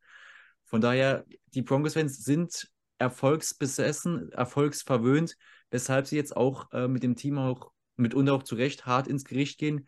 Aber weshalb ich, ich persönlich jetzt auch Bedenken habe, dass falls ein richtiger Rebuild kommt, der jetzt auch schon so ein bisschen eingeleitet worden ist, weil man hat heute beispielsweise Randy Gregory entlassen, der letzte Offseason noch für einen dicken Vertrag gekommen ist, 50, äh, äh, fünf Jahre, äh, 70 Millionen waren, glaube ich, äh, die Bezüge, die damals äh, berichtet worden sind. Randy Gregory ist entlassen? Randy Gregory wurde vor ein paar Stunden entlassen. Also noch nicht offiziell vom Team, aber das sind die Berichte, die kursieren. Genau, bei ESPN ist er nämlich noch drin und ich wollte ihn gerade erwähnen. Das war, der war vorher bei den Cowboys. Ja. Ähm, die wollten ihn verlängern. Er hat dann irgendwas im Vertrag gefunden, wo er gesagt hat: Hey, Moment mal, das war da aber gar nicht ausgemacht und hat dann bei euch unterschrieben. Ja, genau. So, so lief das, genau. Den wollte ich gerade hier positiv erwähnen. Aber okay. Nee, der, den kannst du gerne noch positiv erwähnen, aber ähm, ist nicht mehr da. Was ich sagen wollte, dass, deshalb äh, glaube ich, dass der ein guter Teil der Fanbase einem richtigen Rebuild da auch nicht die, die Zeit geben würde, weil man einfach trotz jetzt der letzten Jahre so erfolgsverwöhnt war, die ganze Zeit über, dass es irgendwie immer geklappt hatte, eine Rolle zu spielen. Ähm, auf was ich, ich, äh, ich muss noch mal was, ich muss noch mal was fragen. Mach, mach zuerst, mach Heiko. Nee, mach äh, nee was ich gerade. Ich, ich, Nein, pass auf. Jules war gerade dabei, auf die Probleme einzugehen, die dafür gesorgt haben, dass man jetzt 1-3 steht. Ähm, und da wollte ich eigentlich gerade wieder einhaken, weil ich mir denke, wir haben hier Namen, die weisen darauf hin, dass es sich hier um ein gutes Footballteam handeln muss. Ja. Wie Jerry Judy, Kirtland Sutton. Ich war vor dem Draft Fan von Marvin Mims. Der ähm, macht auch gut. Wir hatten in der Defense, ich war Fan von Nick Bonito, hatte den Early Second Round, hatte ich den, glaube ich. Ähm, ich mag Alex Singleton als Linebacker. Ich mag Justin Simmons. Ich mag Kareem Jackson. Ich mochte eigentlich, als er noch bei den Cowboys war, äh, mochte ich Randy Gregory. Ähm, das sieht alles nicht so aus, als wäre das ein 1-3-Team. Wenn man einfach nur den Kader so anguckt, wen man geholt hat, Mike McGlinchey, hast du schon gesagt, der war auch ein Early Pick für die 49ers. Ähm, ich, jetzt pass auf, haben die nicht. da sowas rum? War das nicht zusammen mit Bosa? Nee, nee, nee, nee, nee. Bosa war damals Nummer zwei. Oder McClinchy war das Jahr, äh, war das ah. Notre, war das Super Notre Dame äh, Line ah. Jahr, als an Nummer 6 äh, Quentin Nelson ja, ging. Genau, das war ähm, das Jahr, als ihr äh, Sam Donald geholt habt. Ja, 2018 genau, war, muss das gewesen sein. Ja, richtig, richtig. Ja, er war mit, mit äh, Nelson im Draft. Ja, mochte ich damals äh, im Draft auch. Also, wenn ich jetzt den Kader so angucke, behaupte ich, alle Probleme, die dieser Kader haben kann, und das ist mehr Frage als Feststellung, auch wenn ich es als Feststellung formuliere, alle Probleme, die dieses Team hat, stehen an der Seitenlinie. Ist nochmal mehr, mehr Frage, mehr, gut, mehr Frage als äh, Feststellung, weil also, es liest sich einfach nicht so. Wenn es so einfach wäre, ähm, zu den Namen, die du gerade aufgezählt, oder Malte, sag du mal gerade noch was, das du sagen wolltest, dann versuche ich das mit ja, genau. einzupacken, falls das nee, auch nee, alles, nee, alles gut. Ich wollte, nee, nee, passt, passt da nicht rein. Ich wollte noch mal einen Schritt zurück und ich wollte dich fragen, ob du äh, das Spiel gegen die Dolphins zu Ende geguckt hast oder ob ja. du da irgendwo im dritten Quarter gesagt hast, nee, komm, nee, tschüss. Ich habe ich hab mich auch nicht. Ich ziehe auch durch, deswegen. Ja, ich ziehe auch immer durch. Ich, ich habe ich hab tags noch, ich, ich habe äh, später am Abend noch Migräne von dem Spiel bekommen. Von daher, ich habe körperlich, äh, die Broncos haben mir körperlichen Schaden zugesetzt, äh, wenn man so in die Brücke schlagen will. Aber das, das habe ich durchgestanden. Und zu dem, was du gerade noch eben angesprochen hast, ich persönlich bin auch vor der Saison nicht von Playoffs ausgegangen. Und um das Bild jetzt rund zu machen, zu den Ausführungen von dir gerade, Heiko, und wo ich gerade eben dran war, ähm, man hat viel äh, Qualität und auch Erfahrung jetzt an die Seitenlinie gebracht, nach dem verheerenden Jahr voller Inexperience, äh, fehlender Erfahrung im Coaching-Staff letztes Jahr. Ähm, Sean Payton hat die Offense auf einem guten Weg, hat aber auch an vielen Dingen, die er gesagt hat, an denen er arbeiten möchte, noch nicht abstellen können. Das sind auch die Pre-Snap-Issues. Wir gehen relativ, vor allem der ersten Halbzeit, äh, sind wir relativ schnell weg von unseren Timeouts, weil wir die Calls nicht richtig reinbekommen. Er hat auch nach Woche zwei gesagt, dass äh, überlegt, jetzt Russell Wilson ein Wristband mitzugeben und die äh, Language ein bisschen zu verändern, um die Calls schneller durchzubringen und das nicht so kompliziert zu machen. Wir haben enorm viele auch Pre-Snap-Penalties. Allein jetzt im Spiel gegen die ähm, Bears hatten wir, glaube ich, fünf False Starts äh, oder sogar sechs False Starts. Bis auf Ben Powers hatte jeder O-Liner mal einen False Start mit drin gehabt. Also dort äh, offensiv äh, Strafenproblem, was Pre-Snap angeht und auch das ganze Pre-Snap-Prozedere noch nicht im Griff. Und bei den Namen, die du auch genannt hast, vor allem in der Defense, in Kareem Jackson ist über seinen Zenit. Das fällt deutlich auf. In den ersten beiden Wochen jeweils einen von Gegnern ins Concussion-Protokoll gehittet. Äh, vor allem Woche zwei, als er auch ejected wurde, völlig zu Recht, wegen dem bösen Hit gegen Logan Thomas, Titan von den Commanders. Ähm, er hat einen Step verloren. In Coverage ist er eher eine Liability geworden. Sein Tackling ist eigentlich noch seine verbliebene Stärke. Aber da haben wir auch das Verletzungsproblem, weil die jungen Safeties, die dran sein sollten, vor allem Caden Stearns, sind nicht da. Äh, ist verletzt, äh, Saison aus. Justin Simmons leider auch die letzten beiden Spiele verletzungsbedingt äh, verpasst. Und aber das größere Problem ist halt auch noch äh, die D-Line. Ich wollte gerade eben sagen, Zach Allen, große Verpflichtung, der Tremont Jones ersetzen soll. Und dann eben an der Seitenlinie, du hast angesprochen, mit das größte Problem, Vance Joseph, der mit seinem Scheme nicht an die Stärken, die die Spieler, weil wir haben einen sehr hohen Rollover von den Spielern aus dem letzten Jahr in der Defense noch da, nicht die Stärken, die die Spieler da gezeigt haben, weiterführen kann. Ich kann bzw. möchte mir auch nicht vorstellen, dass, äh, dass der Großteil der Spieler in der Defense in so ein derbes Loch gefallen sind, dass das alles nicht mehr funktioniert. Dass es nur am Scheme liegt, darf eigentlich auch nicht sein, beziehungsweise es wäre schön, wenn es so wäre, weil dann könnte man, wenn man die Person austauscht, das Problem schnell umgehen. Dann ist aber halt auch die Frage nach den ähm, Alternativen, wer übernehmen sollte. Ich könnte mir vorstellen, wenn die Defense-Leistung jetzt weiterhin so mau bleibt, bis schl äh, schlecht bleibt, bis zur Bye-Week, dass man sich dann vielleicht schon in, nach Woche 8 in unserer Bye-Week von Vance Joseph trennen würde. Die Rufe danach schallern laut durch Broncos Country. Mit der Personalie Vance Joseph sind wirklich die aller, allerwenigsten zufrieden und das auch zu Recht, weil die Defense nicht performt. Aber das liegt meiner Auffassung nach auch nicht nur am Coaching, sondern auch viel an Spielern, weil allein gegen die Dolphins hatten wir in einem Spiel 24 Missed Tackles und ähm, das kann meiner Auffassung nach nicht nur am DC liegen, weil ich glaube nicht, dass der DC zum Team geht in der Besprechung sagt, Männer, heute Gameplan, wir machen nur so, als würden wir tackeln. Damit rechnen die nie. Das bringt die außer äh, komplett aus dem Spiel. Ah, oh, ich, äh, ich bin jetzt sehr gespannt, äh, wenn ich dir die Frage stelle. Es geht jetzt eigentlich um Stärken und Schwächen dieses Kaders. Das ja. ist jetzt natürlich nach zwei solchen Spielen, nach solchen Ergebnissen vor allem, ist, kann ich mir vorstellen, jetzt kommt so eine Antwort wie, das ist alles schlecht. Nee, Aber das, nee, oder? Das ist, das ist auch nicht. Nee. Okay. Also wie gesagt, die Offense entwickelt sich. Die Offense ist dabei, sich zu fangen, kommen ins Rollen. Wir haben eine recht gute ähm, äh, Scoring Drive Percentage, äh, wenn es da, danach geht. Das Spiel gegen die Dolphins hat uns vor allem defensiv natürlich in sämtlichen Liga-Vergleichsstatistiken nach, komplett nach unten gezogen. Das ist ein Outlier-Game, das uns vor allem so früh in der Saison, wo halt die Sample Size noch nicht so groß ist, komplett runterzieht. Aber die Defensive-Leistung passt auch eben dazu, weil es da komplett hapert. Wir haben ein Tackling-Problem der Defense. Uh, unser Cornerback 2, der Mary Memphis, uh, Viertrunden-Pick letztes Jahr aus Pittsburgh, ähm, wird immer wieder angeworfen, sieht auch nicht gut aus. Bei ihm ist es, glaube ich, wirklich eher auch eine Scheme-Sache. Wir haben uns von ihm mehr erhofft, dass er den nächsten Entwicklungsschritt macht. Letzte Saison von äh, Ronald Darby übernommen, als er sich verletzt hatte. Dann im ersten Spiel auch noch von Justin Herbert wirklich sehr auseinandergenommen, aber sich dann gefangen in Pat Sertain struggelt auch so ein bisschen, der eigentlich die große Stärke in der Defense sein müsste. Aber die, das Schlimmste in unserer Defense ist noch die D-Line, die wenig Druck erzeugt. Gegen die Bears jetzt wieder mit 4-6 glänzen können. Äh, mal, wir haben, äh, ich glaube, 8-6 jetzt in der Saison, äh, die aber verteilt auf zwei Spiele, je, jeweils vier gegen Commanders, vier gegen Bears. Und äh, Nick Bonito sich gut gemacht. Äh, letztes Spiel auch zwei, mit zweieinhalb, sechs äh, voll eingeschlagen, der so langsam ins Rollen kommt. Er kam halt, du hast ihn ja gerade eben gesagt, hast ihn mehr verfolgt. Er kam halt als rein Passrusher praktisch in die Liga, Speedrusher, weil zu schmächtig, um im Laufspiel noch gut zu unterstützen. Hat jetzt auch eben Randy Gregory äh, verdrängt.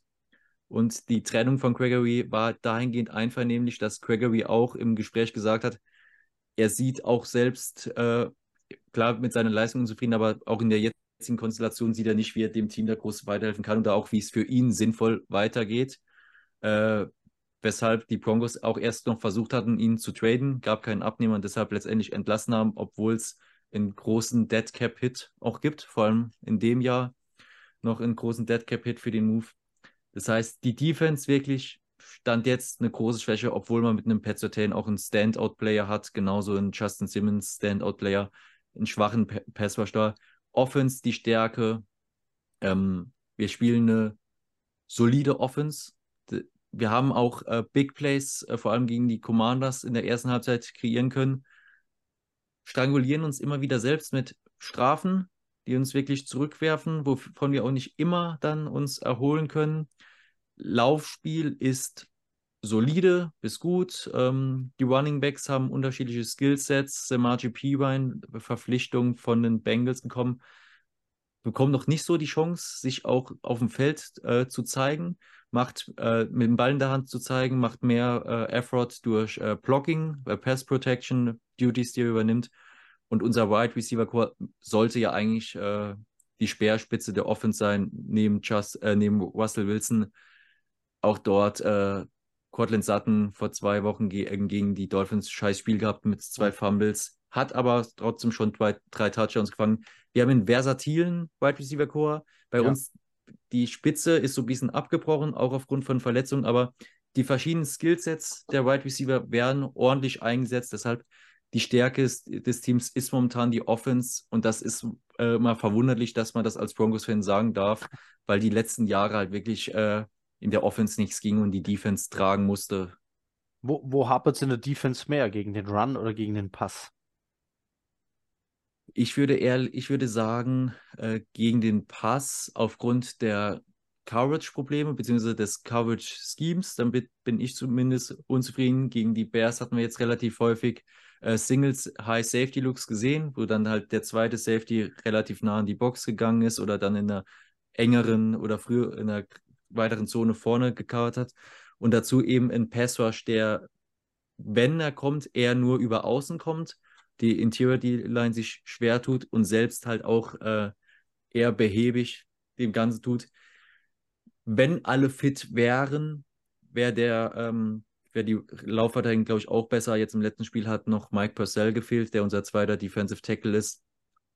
Und die, unsere Linebacker sind auch eher gut im Run-Support als jetzt im, also Inside-Linebacker Alex Singleton, Josie Chul, der jetzt auch äh, verletzt noch war letzte Woche, und unser Rookie-Linebacker Drew Sanders ähm, sind halt auch im Run-Support als Gruppe besser momentan noch äh, auf dem Feld als jetzt in der Pass-Protection, weil dort vor allem Singleton dann noch wieder die Athletik fehlt.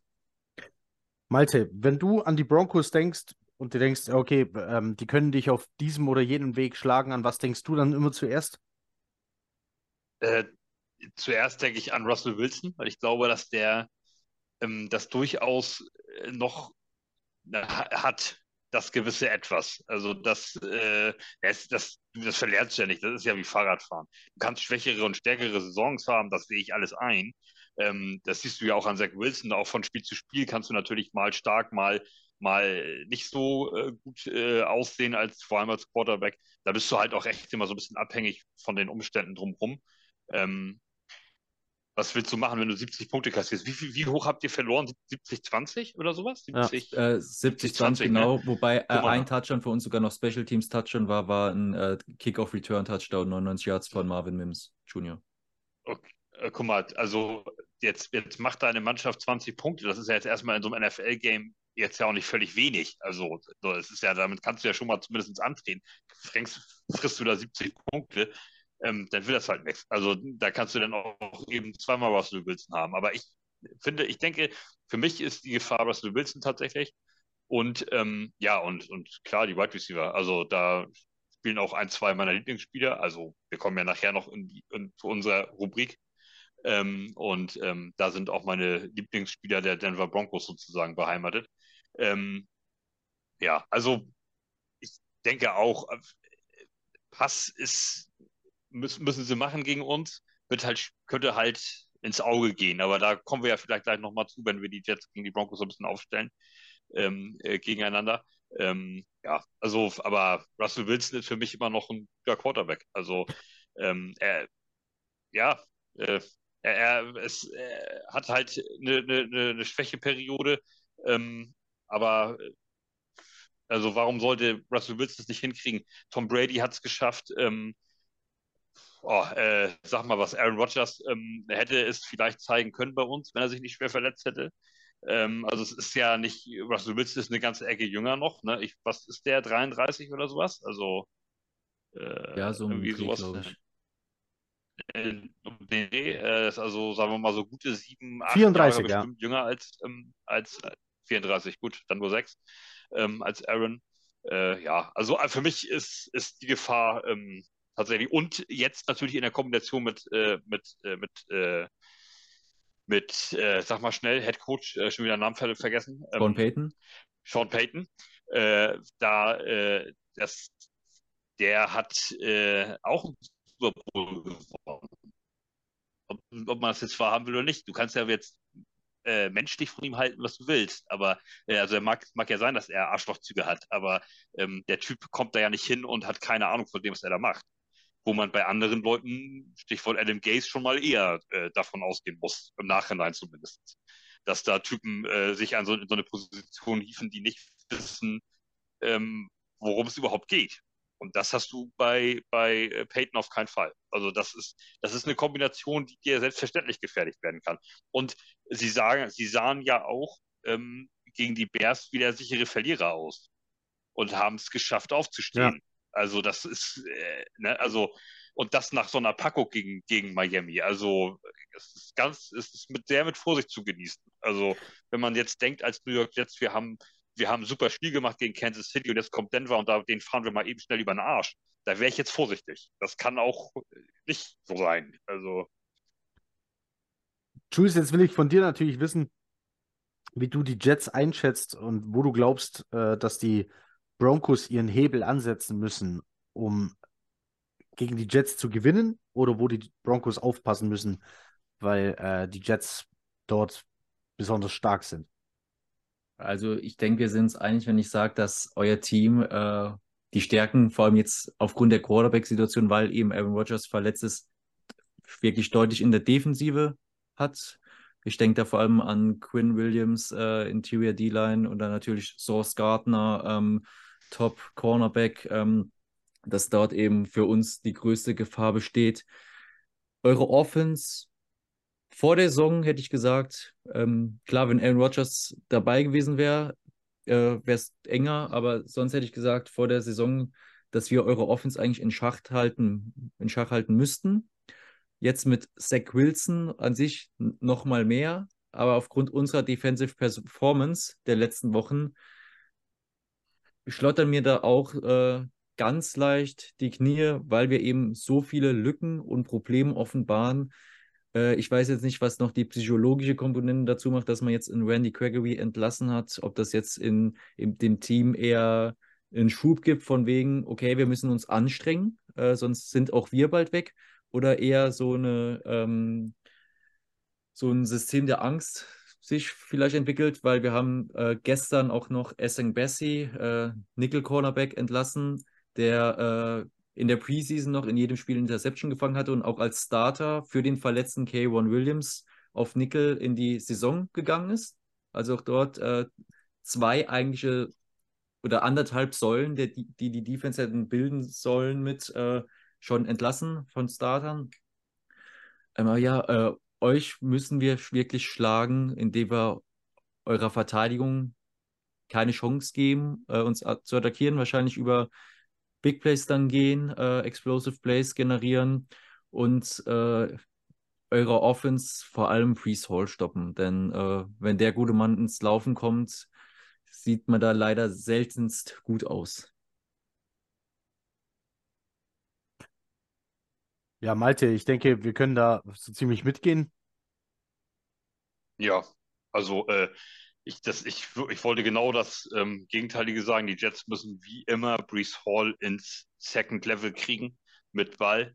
Wie auch immer sie es anstellen. Äh, er, muss, er muss zwischen Linebacker und, und äh, D-Line kommen, durch entweder indem er da mal einen Ball fängt oder indem er da reinläuft, indem er dem er läuft. Und wenn er in dieses zweite Level kommt, dann wird es halt echt schwierig. Also, und wenn, ähm, das habe ich gar nicht so gesehen, muss ich sagen, aber wenn Jules sagt, die haben Tackle-Probleme diese Saison, dann wird es halt ausgerechnet gegen Brees Hall auch wirklich schwierig und auch Garrett Wilson. Wenn solche Leute den Ball fangen oder mit dem Ball laufen und dann bist du nicht in der Lage, ähm, wenn, dann bringst du eben nur so ein, zwei Leute an diese Typen ran und die müssen dann aber auch zugreifen. Also dann kannst du das nicht gebrauchen, dass du dann auch noch anfängst, vorbeizulaufen oder ähm, oder vorbeizugreifen oder ähnliches. Also das, das sind dann halt unsere Playmaker, die wir natürlich dann ins Spiel einbauen müssen. Da müssen wir ins zweite Level kommen mit denen ähm, und dann äh, ja Abfahrt. Ne? also dein, äh, und los. Also dein Key to Win ist äh, über das Laufspiel der Jets.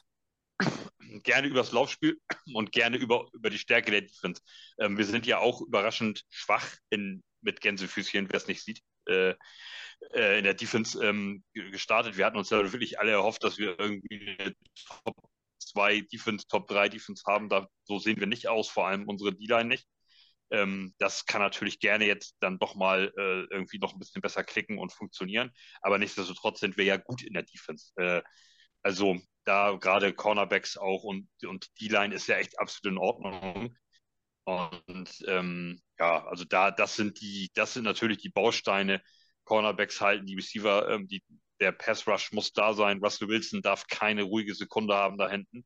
Ab dann wird er immer gefährlich. Ähm, wenn er Luft und Raum hat, dann sind solche Cornerbacks halt echt scheiße zu verteidigen. Ähm, das heißt, da musst du den wirklich äh, ähm, Feuer unterm Hintern machen. Und Brees Hall und Garrett Wilson endlich so mal wieder ins Spiel bringen wie letzte Saison. Ähm, ja, dann, dann kann es funktionieren. Okay, das war doch schon mal ein sehr guter Ausblick darauf, wie diese Begegnung ablaufen könnte. Ähm, ich weiß nicht, was ich noch äh, zu der Begegnung fragen soll oder ob wir schon Wollen wir noch die Stärken Richtung, der Broncos? Äh... Aber sehr gerne. Wir, wir, haben nicht viel, aber äh, wenn ich mal den Matchplan der Broncos aufzeichnen Der Matchplan wäre gut, weil bei den Stärken hast du, glaube ich, schon äh, ja, darauf stimmt, hingewiesen, dass da, wir über die Wide Receiver. Deswegen hatte ich das nämlich, da hatte ich nämlich ja. schon so einen Haken dahinter. Da, da aber natürlich. Dann, da habe ich dann falsch geäußert. aber natürlich, der würde ich auch erstmal, ja. würde ich auch erstmal gern von euch dann vielleicht äh, andersrum hören wo ihr, ähm, ihr habt mir gerade zwar schon relativ gut zugestimmt, aber wo ihr bei euch äh, am ehesten die Angriffspunkte seht oder wo ihr uns, für uns dann die größten Chancen seht, weil das finde ich auch immer spannend, falls dort die Meinungen äh, etwas differenziert sind, wenn man halt die eigenen, wenn die eigenen Schwächen gar nicht so gut auf die Stärke, die antizipierten Stärken des Gegners matchen. Ich, äh, also ich weiß nicht, möchtest, soll ich da, ich fange ja, mal, ich mach einfach. Äh, also wir haben jetzt Kansas City sah es wirklich ganz gut aus. Ansonsten sahen wir die ganz, also die ersten drei Spiele die ganze Saison, die ersten drei Spiele wirklich scheiße aus in der O-Line. Also da ähm, müssten, müsste Denver massiv reingrätschen. Äh, seht zu, dass du mit deinen, ähm, was spielt ihr, eine 3-4 oder eine 4-3? 3-4. 3-4. Also seht zu, dass du diese drei D-Liner dort in die Gaps kriegst und da massiv reinballerst. Gerade dann ist Zach Wilson ja auch wirklich, ähm, schwimmt er ja ohne Ende. Also das heißt, äh, das, das ist auf jeden Fall der Key to Win für, die, für Denver. Sieh zu, dass du diese O-Line aufgemischt kriegst und da ähm, Zach Wilson Dampf machst, ähm, der sieht ja, der sieht ja ähm, nicht gut aus, wenn er Druck kriegt. Ähm, zackt sich ja teilweise selbst, äh, läuft in die falsche Richtung raus und so weiter. Ist also völlig, ähm, völlig neben der Spur, sobald er äh, ja Angst haben muss, dass er da gleich eine geschossen kriegt. Und ähm, da muss Feuer rein. Also wenn du da eine abwartende Defense-Line hinstellst und ähm, wir wollen dann versuchen, dass wir da irgendwie wie voll gestoppt kriegen und wir machen da keinen Druck auf die O-Line, das wird nicht funktionieren. Dann, ähm, dann wird, äh, dann wird über kurz oder lang Garrett Wilson oder, oder Brees Hall die Denver auseinandernehmen. Also du musst da vorne rein in die Box. Das ist äh, das ganze Spiel über Feuer machen bis zum Umfallen. Ähm, das, ansonsten sehe ich nicht bei Denver, wo sie das direkte Matchup gewinnen können. Also mit den Wide Receivers gegen unsere Cornerbacks würde ich die Jets Cornerbacks vorne sehen tatsächlich. Ähm, was, was haben wir sonst noch so als Key Plays? Running Backs gegen Linebacker. Hm, schwierig. Wenn du über einen gesunden Brees Hall redest, dann kann der dir immer wehtun. Ähm, QB sind, ist Denver besser, klar, gar keine Frage. Äh, boah, also das für mich ist O-Line, also die Jets O-Line und die D-Line der Denver Broncos. Das ist das Matchup für Denver, was die für sich entscheiden müssen. Ich glaube, ich will noch eins äh, hinzufügen. Die Jets haben ja die dumme Angewohnheit, dass ihre Cornerbacks niemals die Seiten wechseln. Das heißt, es gibt kein, hey, äh, Sauce Gardner bleibt jetzt immer bei Cortland Sutton. Ähm, und du kannst auf diese Art und Weise natürlich versuchen auszunutzen, äh, wenn jetzt du wie Marvin Mims einfach jemanden hast, der unglaublich schnell ist, ob der vielleicht äh, ein besseres Matchup mit Reed ergibt ähm, als mit Sauce Gardner. Das ist vielleicht ganz interessant. Und Jerry Judy, der ja ganz viel aus dem Slot, glaube ich, kommt. Korrigiere mich, Jules, wenn das falsch ist. Ähm, ich weiß ehrlich gesagt gerade nicht, wo er am häufigsten aufgestellt wird, aber zumindest Ende der letzten Saison hat man gesehen, dass er outside äh, mehr Impact haben hat als äh, aus dem Slot. Ich denke auch, dass okay. momentan eher dann Mims eher am Slot steht. Aber da muss ich ehrlich gesagt äh, zu, äh, eingestehen, dass ich da jetzt nicht genau weiß äh, aus dem Kopf raus, wie die, äh, wie der Positional Share da ist.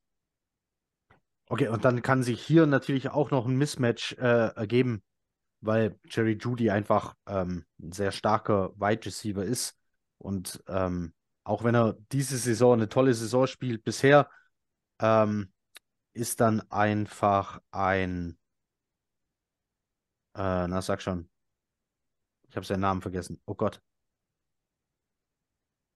Äh, ein Michael Carter, genau, äh, Michael Carter, der zweite, Entschuldigung, äh, ist ein Michael Carter dann halt gegen Jerry Judy natürlich vielleicht dann doch hier und da mal, ähm, ja, zieht er dann vielleicht hier und da mal den kürzeren. Also die beiden äh, Sachen würde ich dann vielleicht doch auch noch ganz gerne aufzählen, ähm, wie man hier äh, gegen die Jets klarkommt. Umgekehrt ist es natürlich einfach so, wenn Zach Wilson genauso spielt wie gegen die Chiefs Defense, gegen die Jetzt Broncos schwer. Defense, dann, dann werden es die Jets immer wieder schaffen, dass Garrett Wilson oder ein Lazar frei sind oder sogar ein Randall Cobb ähm, seine drei oder vier Catches macht. Ähm, die Jets haben diesmal Sachen anders gemacht. Die Jets haben zum Beispiel äh, hatten unter anderem Jeremy Ruckert, ähm, Tight End im zweiten Jahr, äh, aufs Feld gebracht mit zwei Catches für 26 Yards. Äh, der hat die ersten Spiele gar keine Rolle gespielt und wurde jetzt hier eingesetzt. Ähm, ich kann den Jets nur nochmal raten, endlich McCall Hartman aufs Feld zu bringen, ähm, um hier vielleicht noch mehr Schaden über Speed anrichten zu können, aber irgendwie keine Ahnung, was da nicht stimmt. Äh, ja, das wäre so meine Idee für die Jets.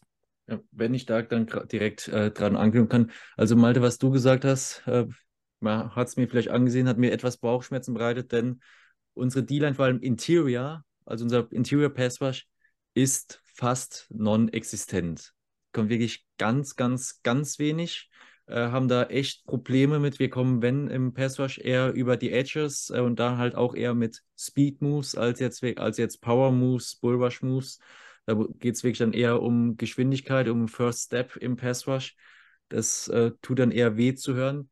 Und äh, fand ich jetzt auch spannend, eure Einschätzung, was euren Cornerback 2 angeht, dass ihr den äh, so hoch einschätzt, auch gegenüber unserem Wide Receiver Core, finde ich ehrlich gesagt etwas überraschend, aber da bin ich halt auch nicht äh, eng genug in den Chats drin, um da genug Bescheid zu wissen.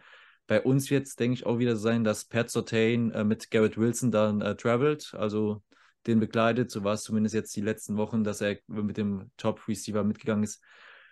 Und ein ganz wichtigen Faktor, den wir bisher jetzt noch ein bisschen äh, entwichen sind, wird, glaube ich, auch sein, wie viel Bock Nathaniel Hackett auf dieses Spiel hat und vor allem auch nach und wie viel Bock auch ein Garrett Wilson auf das Spiel hat, weil er hat es ja wirklich, ja. ich fand es mega witzig, was er in der Preseason gemacht hat. Ich habe ja. mir das dann auch äh, in unserer Review für das Preseason-Spiel auch nachgemacht, auch ein Fischerhut aufgezogen und eine Sonnenbrille an. Ähm, glaub, da ist halt wir, künstlich, das, künstlich das Spiel aufgebauscht worden durch, ja, ähm, durch unmögliche Aussagen. Was heißt lass, uns kurz noch mal, lass uns kurz nochmal alle abholen. Also es gab zuerst ein Interview ähm, von ähm, was kam zuerst? Sean, Sean Payton war das Interview zuerst, genau, äh, wo er dann Aussagen getroffen hat, wie äh, so wie die Broncos das letzte Jahr gecoacht waren, das war quasi das Schlechteste an Coaching, was er so gesehen ja. hat. Das äh, muss der schlechteste, so wie die Broncos aufgetreten waren, das muss der schlechteste Coaching-Shop in der NFL oder einer der schlechtesten Coaching-Shops in der NFL war das gewesen. Ja. Hat äh, damit nicht nur den ehemaligen Coaching-Staff, sondern auch noch jetzige Teile des Coaching-Staffs, jetzige Teil der Organisation, wie auch den General Manager ähm, unter den Bus geworfen, weil er eben die ganze Organisation noch angesprochen hat, nicht nur Coaching-Staff, dass das halt einfach durch die Bank weg einer der schlechtesten Jobs war, die in ja. der NFL wohl getätigt worden sind. Und das war natürlich Nathaniel Hackett, jetzt Offense Coordinator bei den Jets, der dann gesagt hat, ja, äh, hier wurde quasi ein Kodex unter Coaches gebrochen. Ähm, ich glaube, Salah bei den Jets, der hat so abgetan mit, ja, gut, jemand wie Sean Payton ist so lange in der Liga, soll sagen, was er will, so nach dem Motto, also sehr diplomatisch gelöst. Dann hat Sean Payton, ähm, war das das gleiche Interview oder war das danach? Ähm, als er sagte, ja, er mag das überhaupt nicht, wenn Spieler quasi mit Fischehüten, Sonnenbrillen. Das, das und... war bei einer Pressekonferenz, glaube ich, ja. vorm Spiel, wo, wo, er so einen kleinen, äh, äh, so einen kleinen Code of Conduct vorgegeben hat äh, für das Preseason-Spiel, wo er gesagt hat, äh, die Spieler sollen in Uniform bleiben, die sollen sich nicht umziehen, äh, die sollen keine Fischerhüte tragen äh, und keine Sonnenbrillen an der Seitenlinie und dort keine Interviews geben. Ah, und war das nicht auch mit, war, war noch Schmuck im Spiel? Ich, ich, ich, ich weiß es nicht genau, aber. Okay, aber Fischehüte und Sonnenbrillen auf jeden er Fall. Er hat einen Code of Conduct vorgegeben, wie er möchte, dass seine, ja. sein Team, seine Spieler, die im Spiel spielen, auch nachdem sie nicht mehr spielen, sich an der Seitenlinie verhalten. Ja. Und äh, ich glaube, es war 24 Stunden später oder so, steht dann, ähm, steht dann Garrett Wilson mit Fischerhut, Sonnenbrille, interviewgebend an der Seitenlinie bei einem Preseason-Spiel. Also, in Straßenklamotten mäßig, ja, also ja. nicht mehr in Uniform. Ja. Äh, also ähm, auf jeden Fall, äh, auf jeden Fall eine super geile Aktion. Ähnlich die, diese und die das äh, de, de, den Cheesehead aufsetzen von, ähm, von äh, Sauce Gardner sind, so, äh, sind die absoluten Favorites in den letzten so anderthalb Jahren. Das sind halt, äh, das sind halt Aktionen, die irgendwie keinem wehtun ähm, und deswegen kann man wahrscheinlich auch, glaube ich, drüber lachen, ähm, weil es halt einfach nur so ein, ja, so Retourkutsche einfach ist, so ein ja. kleiner Seiten. Wo, ähm, wobei, wobei ich sagen muss, also ja, ähm, was interessiert Sean Payton, dass ähm, wie die Denver Broncos aufgestellt waren oder was auch immer, wo er da gar nicht äh, äh, wo er da gar nicht als offizieller irgendeine Funktion hat. Das kann ihm ja eigentlich ein halbes Jahr später scheißegal sein. So, das ist die erste Aussage. Die zweite Aussage ist natürlich, ähm, dass man kann das ein bisschen diplomatischer und ein bisschen netter auch formulieren, auf jeden Fall. A, B ist es ja aber in dem Moment seine Mannschaft sein Team, seine Franchise, wie auch immer du das ausdrücken willst. Und ähm, dann kann er sich selbstverständlich, finde ich so auf der anderen Seite des, des Teichs, ähm, kann er sich selbstverständlich ähm, dazu äußern, wie er das sieht, als er diese Mannschaft übernommen hat. Also, ähm, dass man das vielleicht ein bisschen diplomatischer hätte ausdrücken können. Ich habe jetzt auch den genauen Wortlaut vergessen oder ich weiß jetzt gar nicht mehr genau, was er, also ob er genau hundertprozentig XY gesagt hat oder ob das jetzt nur so sinngemäß hier von uns gerade wiedergegeben wurde, aber man, äh, auf jeden Fall hätte man das natürlich ein bisschen irgendwie diplomatischer lösen können. Aber grundsätzlich kann er sich selbstverständlich dazu äußern, ähm, wie er ja die Mannschaft übernommen hat oder ein Großteil der Mannschaft. So ein Footballteam verändert sich ja doch immer recht stark. Also ja. so ähm, diese Rooster Bubble Leute sind ja dann doch irgendwie wieder weg und neue dazu und so, aber der, der Kern ist ja da und selbstverständlich hat er das Recht als Headcoach dann dieser Mannschaft ähm, zu sagen, XY, das fand ich mega scheiße, wie ich das hier vorgefunden habe oder was auch immer. Also deswegen, ich, ähm, ja, ich habe es ihm im ersten Moment auch so ein bisschen übel genommen oder habe gedacht, was, was soll das? Ähm, B, ähm, kann, kann, er das natürlich trotzdem sagen. Also, ne? ob ja. das jetzt richtig, ob das jetzt richtig war oder nicht, sei mal dahingestellt. Aber, aber es gibt im Spiel natürlich eine gewisse Würze. Ja, eine unnötige Würze. Er, Unnötig, man, das stimmt. Man, man, kann ihm zugutehalten, dass er sich, also zum einen, ich glaube, er hat äh, kein Name-Calling be betrieben, hat äh, keine, nein, ke keinen Namen betrieben, sondern wirklich allgemein das gesprochen. Hat er, glaube ich, auch gesagt, er kennt Hackett nicht, hat er noch in einer anderen Stelle in dem Interview gesagt gehabt. Also im Sinne von, er hat noch nie mit ihm zusammengearbeitet, der kann dahingehend nicht so beurteilen. Ähm, ich fand das Interview auch, äh, dass er die Aussagen trifft, fand ich in Ordnung im Sinne von, er ist in der Position, solche Aussagen zu treffen, solche Bewertungen anzustellen. Die Wortwahl ist halt aus der Zeit gefallen im Sinne dessen, dass äh, das zu Seiten seines Lehrmeisters Bill Walsh noch äh, deutlich gängiger war, dass man eben so sich gegenseitig angegangen ist, auch als Coaches. Das hat sich in der Neuzeit äh, gebessert. So was äh, passiert dann, wenn äh, hinter vorgehaltener Hand, was ich persönlich auch deutlich besser finde. Man muss sich jetzt in der Öffentlichkeit nicht so gegenseitig betteln, nicht so beefen als Coaches, zumindest meine persönliche Auffassung dessen. Ähm, er hat, man kann auch sagen, er hat damit den Druck auf sich genommen, wollte sich vor sein Team stellen, kann man auch so sehen, aber grundsätzlich fand ich die Äußerungen in der Art und Weise, wie sie gekommen waren, komplett unnötig. Die Aktion von Garrett Wilson fand ich mega witzig. Wie gesagt, haben wir dann auch im Podcast äh, angesprochen, noch nachgemacht, äh, hat mich richtig abgeholt, wie er darauf reagiert hat. Und äh, zurück zu meinem Ausgangspunkt, das ist, glaube ich, auch so ein X-Faktor in dem Spiel, den man nicht bewerten kann. Inwieweit ja. äh, dieser Quatsch vielleicht auch den äh, Nathaniel Hackett spürt oder auch einzelne Spieler spüren, um sich für ihren Coach einzusetzen. Ähm, wie weit das äh, die Jets äh, beflügelt oder vielleicht sogar hemmt, dass man unnötige Risiken eingeht, nach dem Motto, wir wollen jetzt hier ein Statement zeigen. Das ist für mich noch so ein, der größte X-Faktor in der ganzen Partie. Oder auch wie die Broncos reagieren jetzt gegen den ehemaligen Head Coach äh, als Offensive Coordinator bei den Gegnern. Aber das ist doch der perfekte Punkt, um an dieser Stelle zu sagen, sehr schön, damit haben wir doch alle Stärken, Schwächen, Jawohl. Keys to Win zusammengefasst und können zu den letzten zwei Punkten äh, dieses Podcasts kommen. Das erste ist, äh, wir fangen an mit den Tipps. Äh, die Tipps und es äh, darf gerne ein Tipp sein, wie das Spiel ausgeht. Und wenn du möchtest, Jules, darfst du auch gerne eine Bold Prediction über das Spiel abgeben. Ähm, das sehe ich hier nämlich gerade in meinem, also Knut hat hier mal für alle äh, Crossover-Podcasts so ein Skript geschrieben, äh, an dem man sich entlanghangeln kann und hier steht tatsächlich Bold Predictions dabei. Also wenn du möchtest, äh, ich weiß, das trifft dich jetzt wahrscheinlich kalt, das habe ich dir, glaube ich, vorher nicht verraten. Alles, gut, ich, ich versuche es jetzt on the fly, aber ich würde mir dann doch noch ein paar äh, Momente äh, Bedenkzeit geben, indem ich äh, ah, fragen komm, dann, würde, ob, dann, ob, ob, ob, einer, ob ich ins Sandwich gehen könnte. Einer von euch, also komm, Malte, Malte, erst der Tipp, wenn du möchtest, eine Bold Prediction. Ähm, Snacky Player kommt noch. Kommt danach. Okay, okay. Ähm, es ist schwierig für mich, ganz schwierig in dem Spiel. Beide, glaube ich, ähm, äh, können mit äh, einem Sieg oder mit diesem Spiel ähm, die Saison nochmal irgendwie in eine Richtung lenken. Verlierst du das und gehst 1-4, ähm, ist, ich will jetzt nicht sagen, es ist gelaufen, aber es sieht wirklich schlecht aus. Also für oh. die Jets ist es eigentlich ein Must-Win, um, um überhaupt noch irgendwie äh, irgendwo mitzusprechen. Ähm, ich sag mal, die Jets gewinnen 31, 21 und mhm. wir gewinnen so hoch, obwohl Zach Wilson, das ist die Bold Prediction, drei Interceptions schmeißt wir verlieren das Turnover-Battle und gewinnen das Spiel trotzdem. Uiuiui. Okay, das ist hochgegriffen, hochgegriffen. Das ähm. fände ich krass. Äh, zu, den, äh, zu deinen einleitenden Worten kann ich nur zustimmen. Wer das Spiel verliert, vor allem wenn die Broncos verlieren, dann denke ich, startet noch mehr in Fire Sale Mode, weil dann äh, denke ich, wird man noch mehr versuchen, die Steine umzudrehen, vielleicht noch ein bisschen was an Wert im Sinne von Draftpicks aus manchen Spielern zu ziehen. Deshalb äh, würde ich gleich, wenn ihr Pick-a-Player macht, auch noch fragen, was ihr dafür bezahlen wollen würdet. Also bei Snack und Player geht es tatsächlich ja. nur um einen Wunschspieler, ja, ich, ich, den man ich, gerne im Team hätte. Aber, aber, ja, aber weil es bei den Broncos momentan so okay. aussieht, dass es realistisch ist, dass man sich von fast jedem trennen würde, äh, wenn der Preis stimmt. Ähm, das noch als kleiner Punkt dazu.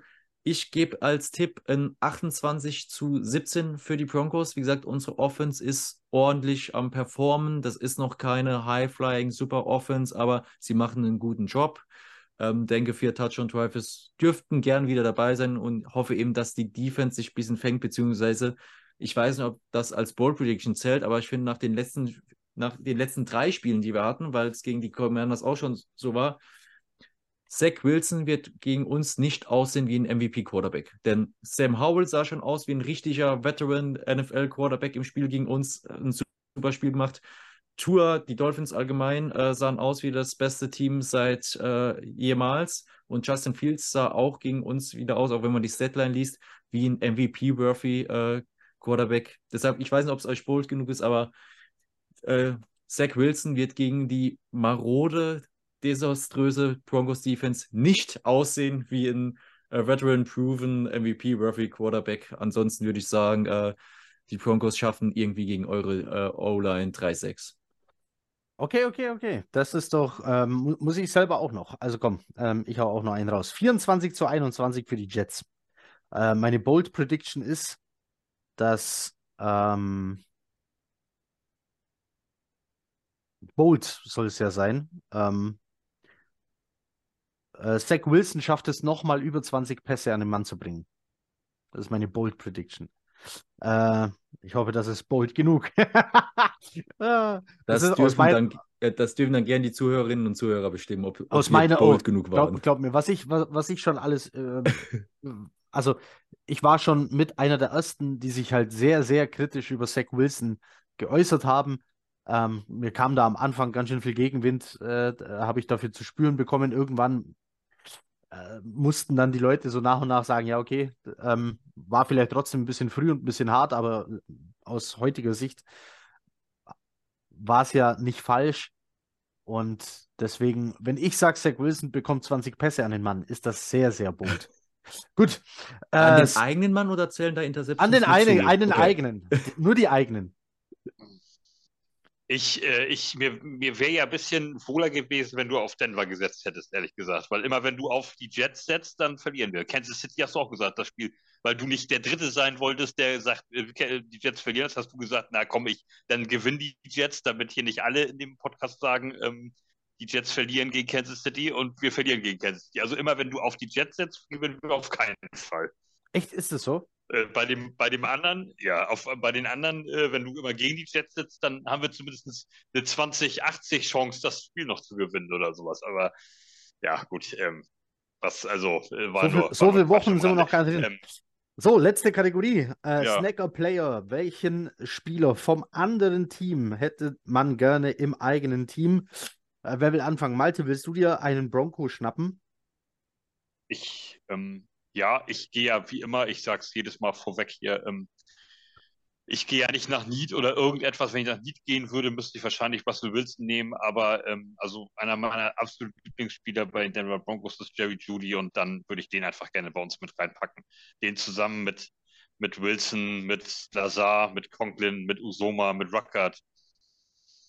Das könnte böse, böse sein wenn du einen Quarterback hast, der den Ball da auch hinkriegt. Das ist dann die nächste Geschichte. Okay. Auch ähm, wenn ich es nicht möchte, glaube ich, dass Judy für einen Second-Round-Pick zu haben sein könnte. Oder sein sollte. Da war, ja, hat, ja, hat nur noch die 50-Year-Option im nächsten Jahr, also ist noch Rookie-Vertrag, nächstes Jahr 50-Option. Aber ich, ich möchte es nicht, aber ähm, je nachdem, wie die Situation eben ist, kann ich es mir vorstellen, dass man sich auch von ihm trennt und dass ein Zweitrund-Pick dann ein äh, Ziel äh, als äh, Entschädigung ist. Aber den haben die Jets ja gar nicht, weil äh, der geht ja, äh, also zumindest zum nächsten so, der Draft, geht der geht ja auf jeden Fall. Ich nach, nehme auch einen First, der geht so nach Green Bay. Aber den werden die Jets dann nicht geben für Judy, glaube ich. Glaube ich äh, nicht. Äh, wobei wir holen noch Delvin Cook für 8,6 Millionen, also möglich ist alles. Darüber wird noch zu reden sein. Ja. Äh, Jules, ein Spieler der Jets. Äh, ich, ich, lieber in einem äh, orangen Jersey sehen würdest. Ich habe mir euer Roster angeguckt, da sind ein paar äh, spannende Namen.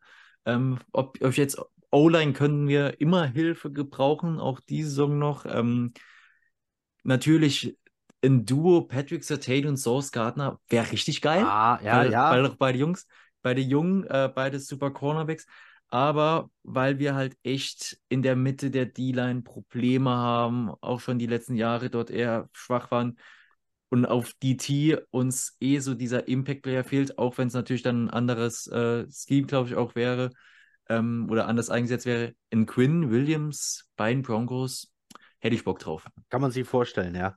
Hätte ich echt Bock drauf. Den würde ja. ich ah. diesmal nehmen.